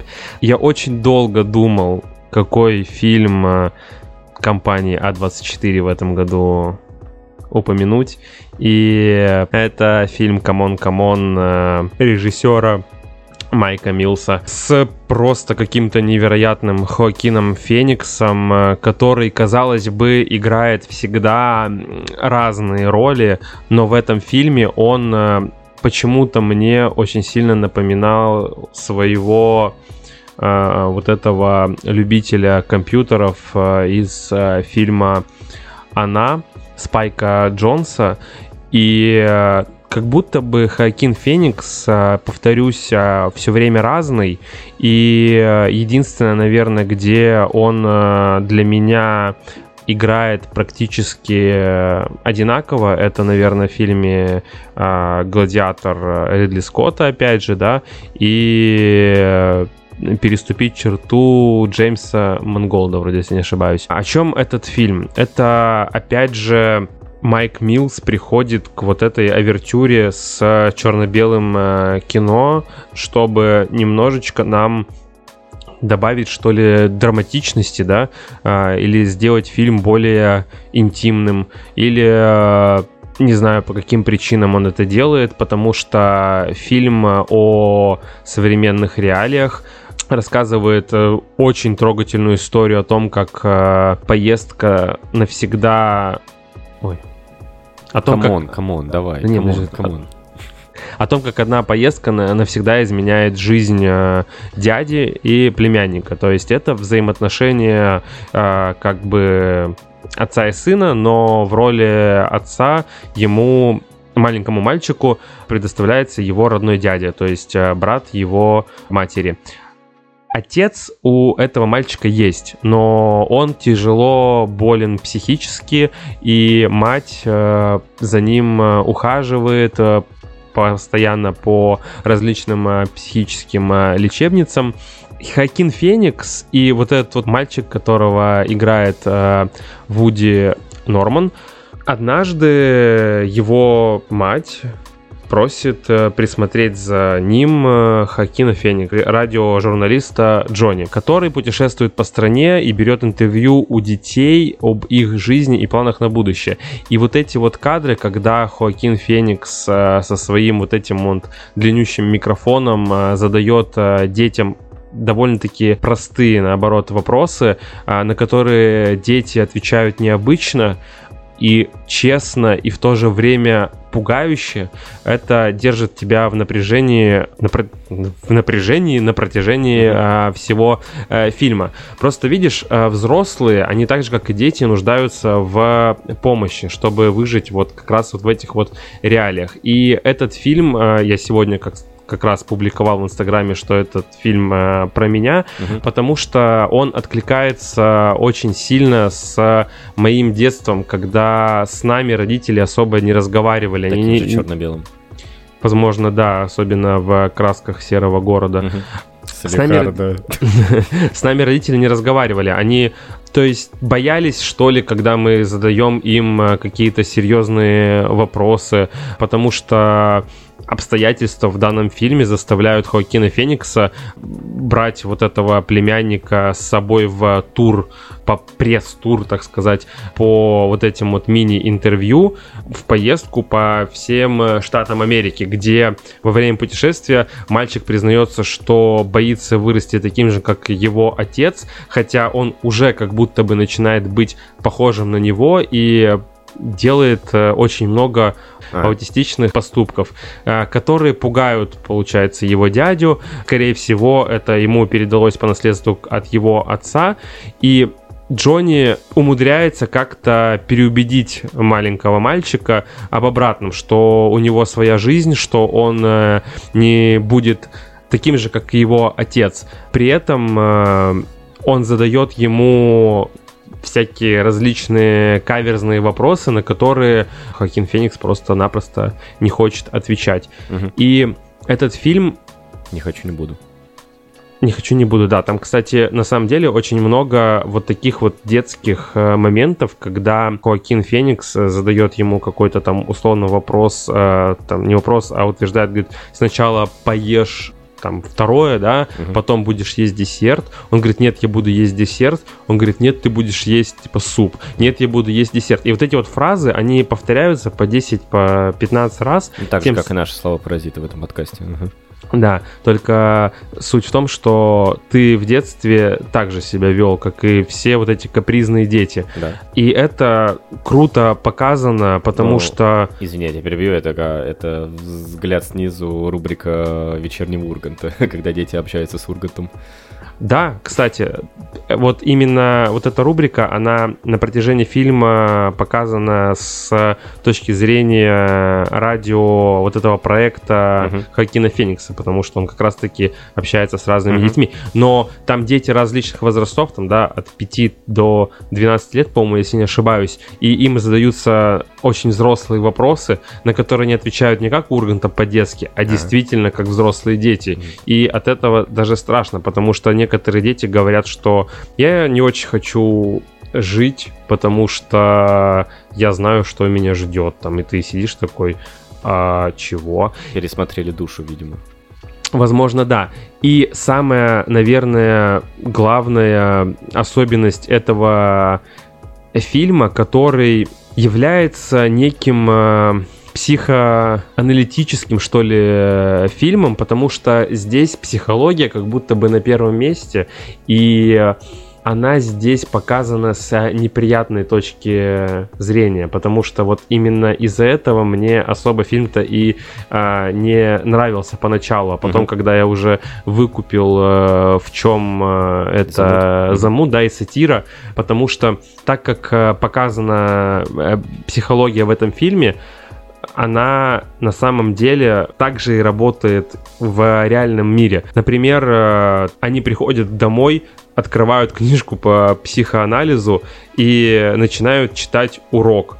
И он говорит, так, сейчас я должен у тебя спросить, что ты чувствуешь? И мальчик говорит такой, ну, не знаю.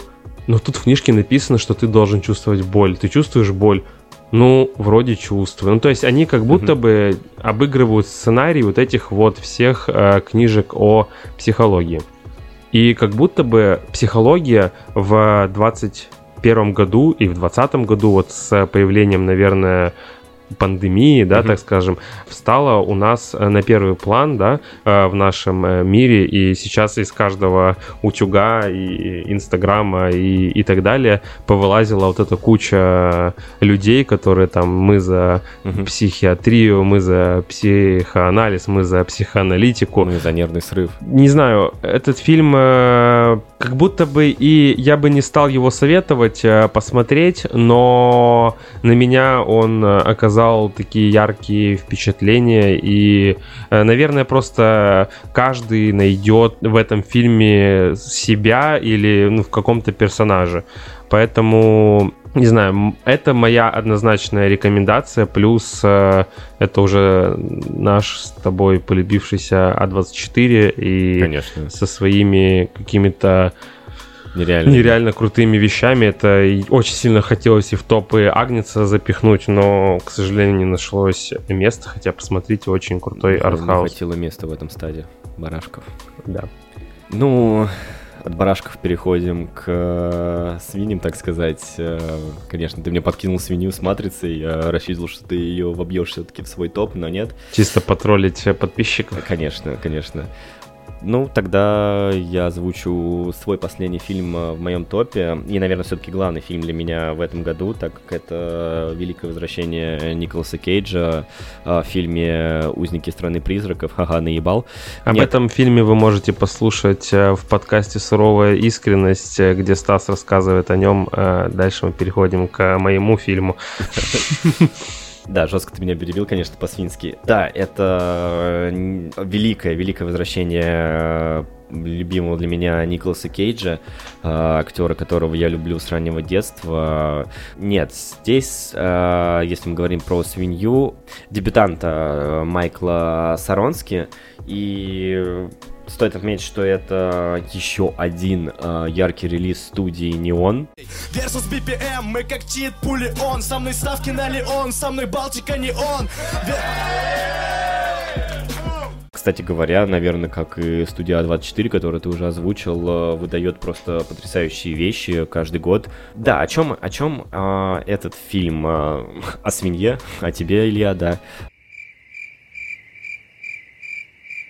Этот фильм а, о том, как герой Николаса Кейджа по имени Роб, а, собственно, в один определенный момент теряет свою любимую свинью. По имени а Стас. Это, а эта свинья, к слову... Трюфельная. Трюфельная свинья, да, которая умеет распознавать в чаще леса, растущий где-то под землей, под листами и под всем вот этим делом. А, действительно, самый дорогой гриб, наверное, да? А, Трюфель, да. Трюфели. И э, начинает э, поиски этой свиньи. Что, сразу, наверное, какие-то идут отголоски с Джоном Уиком и темой мести по поводу его убитого щенка, но нет. Режиссер э, Майкл Саронский уходит у нас вообще э, в другую чащу леса, опять же повторюсь, и рассказывает нам историю про не про месть в принципе, а про э, как бы это лучше выразиться, э, наверное, погоня за свиньей это э, как бы как будто бы лишь э, э, условность, условность для Роба, чтобы вернуться в, в этот мир э, большой, большой кухни, наверное, так можно сказать, э, большого ресторанного бизнеса. И э, можем найти опять, собственно, перекликание с э, фильмом э, «Вкус жизни», где снялся Николай Костров Вальдау, также о ресторанном бизнесе, собственно, и про... Ну, Ну, в принципе, по обо всей вот этой поварской может быть, тематике да. и так далее.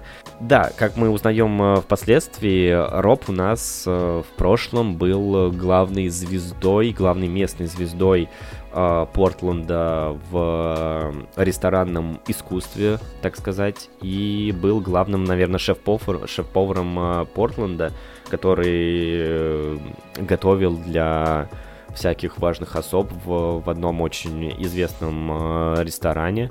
И э, ну, был, да, был, был главной звездой ресторанного бизнеса. Наверное, когда-то, знаешь, э, за его шапочкой прятался, э, пряталась какая-то крыса, да, и двигала им Ну, Вообще не волос. знаю, а, мне кажется, это такая драма, которая на самом деле э, выигрывает своим э, хронометражом всего лишь в полтора часа Да. э, о человеке, который, не знаю, о его грустном прошлом, да, э, где он просто где просто он и еще несколько персонажей, о которых э, ему, с которыми ему приходилось встречаться или пересекаться раньше, и хочется сразу говорить вот этими э, вычурными рецензионными словечками, типа, да. да, что а, подано все ровно и несколько меланхолично.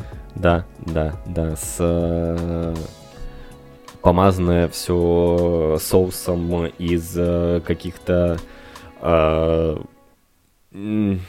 приятных, возможно, воспоминаний о Потому наверное, что у нас есть хороший актер Николас Кейдж. Да, и об этом, конечно же, тоже. Нет, не знаю, мне было приятно смотреть на протяжении всего фильма за увядающим и за облыс... не, облысевшим, господи, за обволосевшим и заросшим Кейджем. Э, Ну, как будто бы своеобразный бомж Портленда новый, да.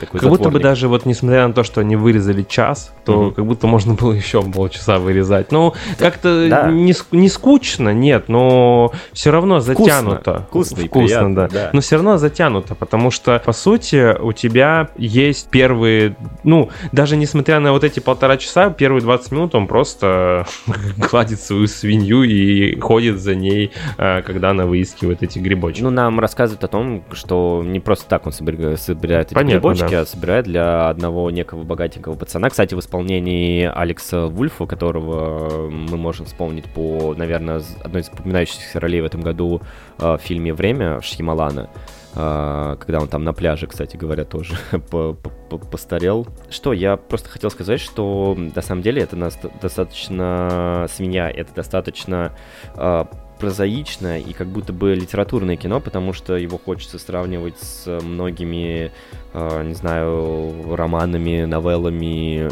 и прочими литературными жанрами, потому что, ну, что, у нас фильм поделен на три главы, которые у нас э, имеют всякие там гастрономические э, названия, который я уже сейчас просто не выговорю. Это, наверное, тоже хотят у нас и местный шеф-повар э, местного разлива. И вот это знаменательная, главная и ключевая сцена в середине фильма, когда персонаж Кейджа Роб показывают свой статус э, в диалоге с э, новым э, шеф-поваром ресторана, где он до этого работал, и где он устраивает полный разъеб, наверное. Вот, я хотел это, это сказать, то, что это как будто бы боевик без боевки. Да, да, вот да. такой Диалог, жанр, диалоговый, диалоговый боевик, боевик да, да. Это, это прекрасно, по-моему. Но в, также это еще и какая-то очень приятная, не знаю, что ли, сказка, где некий старик ухаживает за своей свиньей после, и после этого, когда он теряет, наверное, самое дорогое существо, которое у него есть на данный момент, угу. э, свою маму, пускается в какие-то, опять же, опять же, в воспоминания и в историю, собственную историю, и да, мы, мы узнаем, что Кейдж и сам справлялся спокойно с поимкой, поимкой и охотой за трюфелями. И вообще вся вот эта концепция э, свиньи, не знаю, для меня вызвала очень сильную бурю эмоций, потому что из такого простого, как будто бы в начале сюжета, для нас в конечном итоге преподносит вот это блюдо из э, убитой, боже мой, свиньи. И, э, ну, как будто бы то, с чего начиналось это кино, заканчивается совершенно другим. А, не то, как заканчивался Джон Уик, если мы опять же вернемся к теме мести, потому что тут фильм совершенно не о месте. И каждый раз, когда Николас Кейдж отрывая, открывает рот, он изрекает какую-то непомерную мудрость, мне кажется, ну, персонажу с его лет, наверное, это свойственно. И Блин, да нет, все-таки я рад. Я рад просто возвращению Кейджа э, в большое кино, такое большое и... Ну, не то, что большое, конечно же, это артхаус в любом случае, и я рад его возвращения в хорошее, в хорошее кино, где он может показать весь свой актерский потенциал.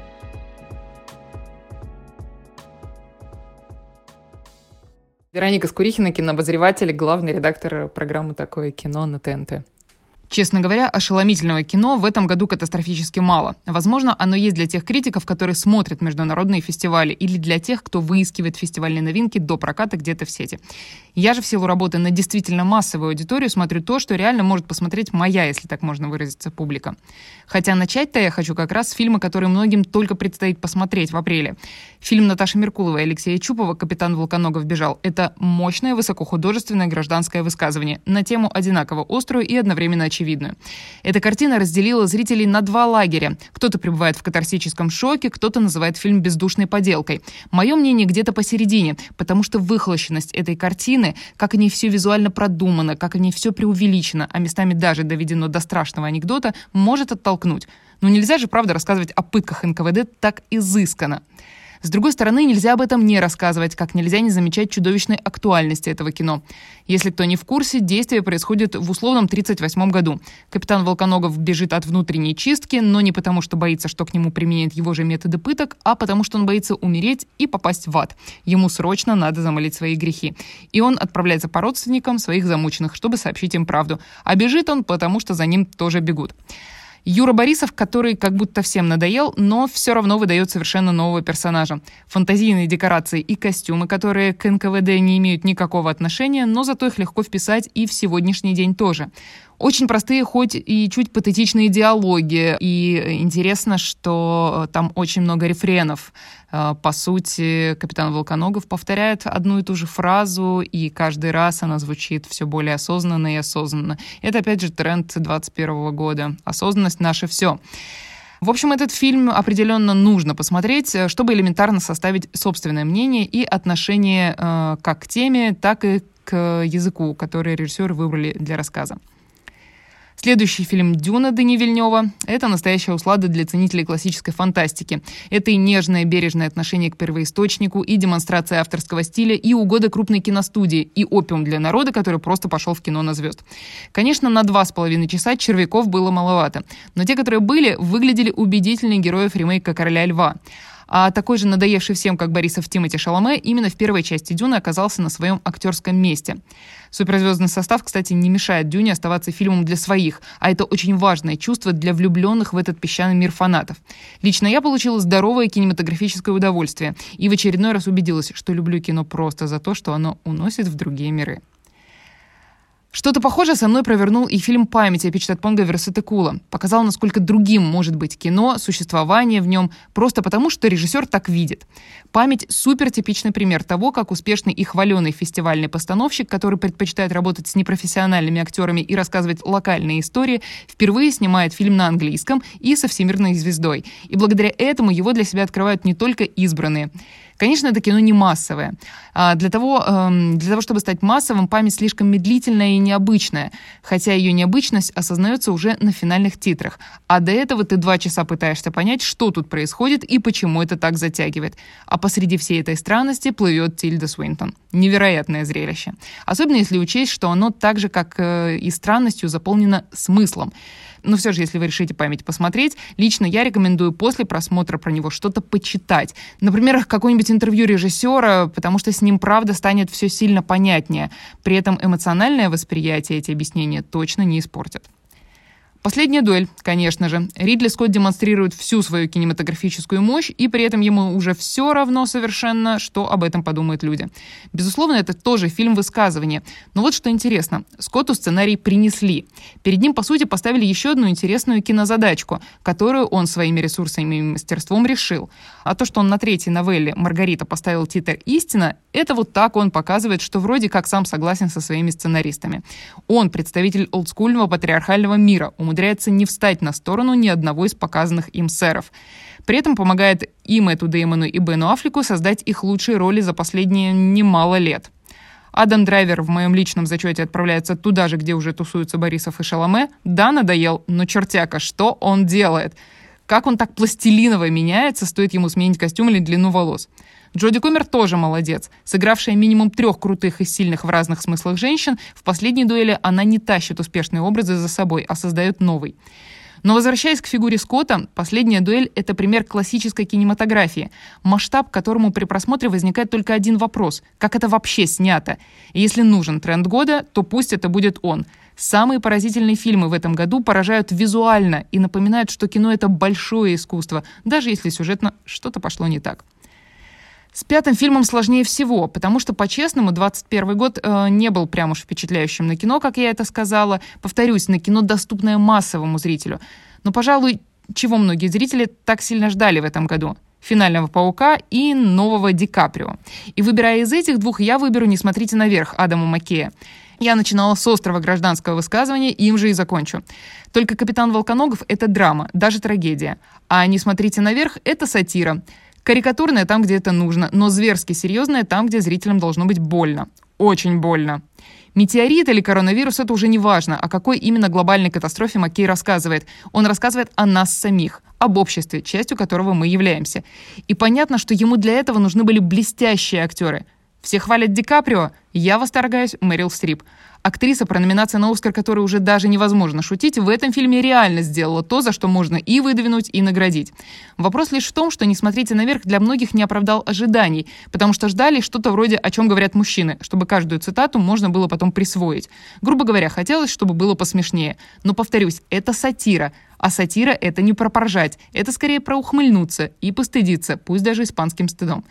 И, пожалуй, э, то, что этот фильм вышел э, именно незадолго до Нового года, а если говорить про американский прокат э, и про англоязычный прокат, то это он вышел прямо накануне Рождества. Я думаю, что это тоже такая правильная, хорошая задумка посмотреть, переосмыслить и все-таки в 22 год войти уже, по крайней мере, без этих завиральных идей.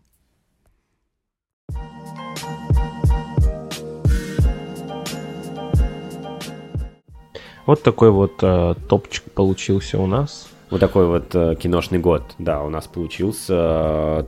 Вот такой киношный год получился у наших приглашенных э, гостей, которые помогли нам э, разнообразить, э, наверное, возможно, в каком-то смысле неинтересные списки, а может быть и очень даже интересные для вас Э, надеюсь, что следующий год будет э, настолько же богат на разнообразные, крутые, не только фестивальные, но также и мейнстримные премьеры, потому что мейнстрим это тоже часть всей этой нашей киношной культуры.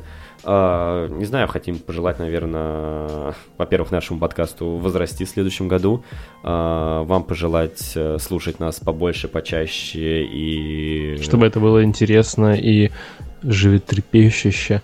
А также хотелось бы, наверное, поблагодарить э, всех э, людей, которые приняли участие в нашем таком эксперименте да и, слушай, вообще всех людей, которые помогают нам э, с нашим подкастом, это связано с другими атрибутами, так сказать, нашего подкаста.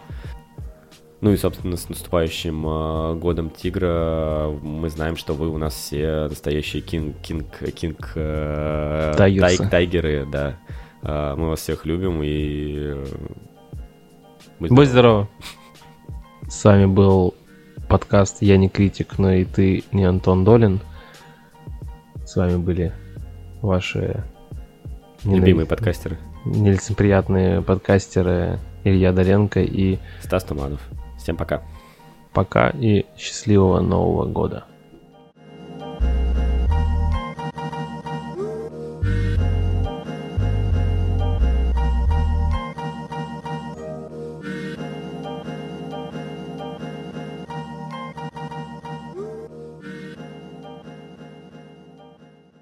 Я надеюсь, что в итоге я захвачу этот подкаст.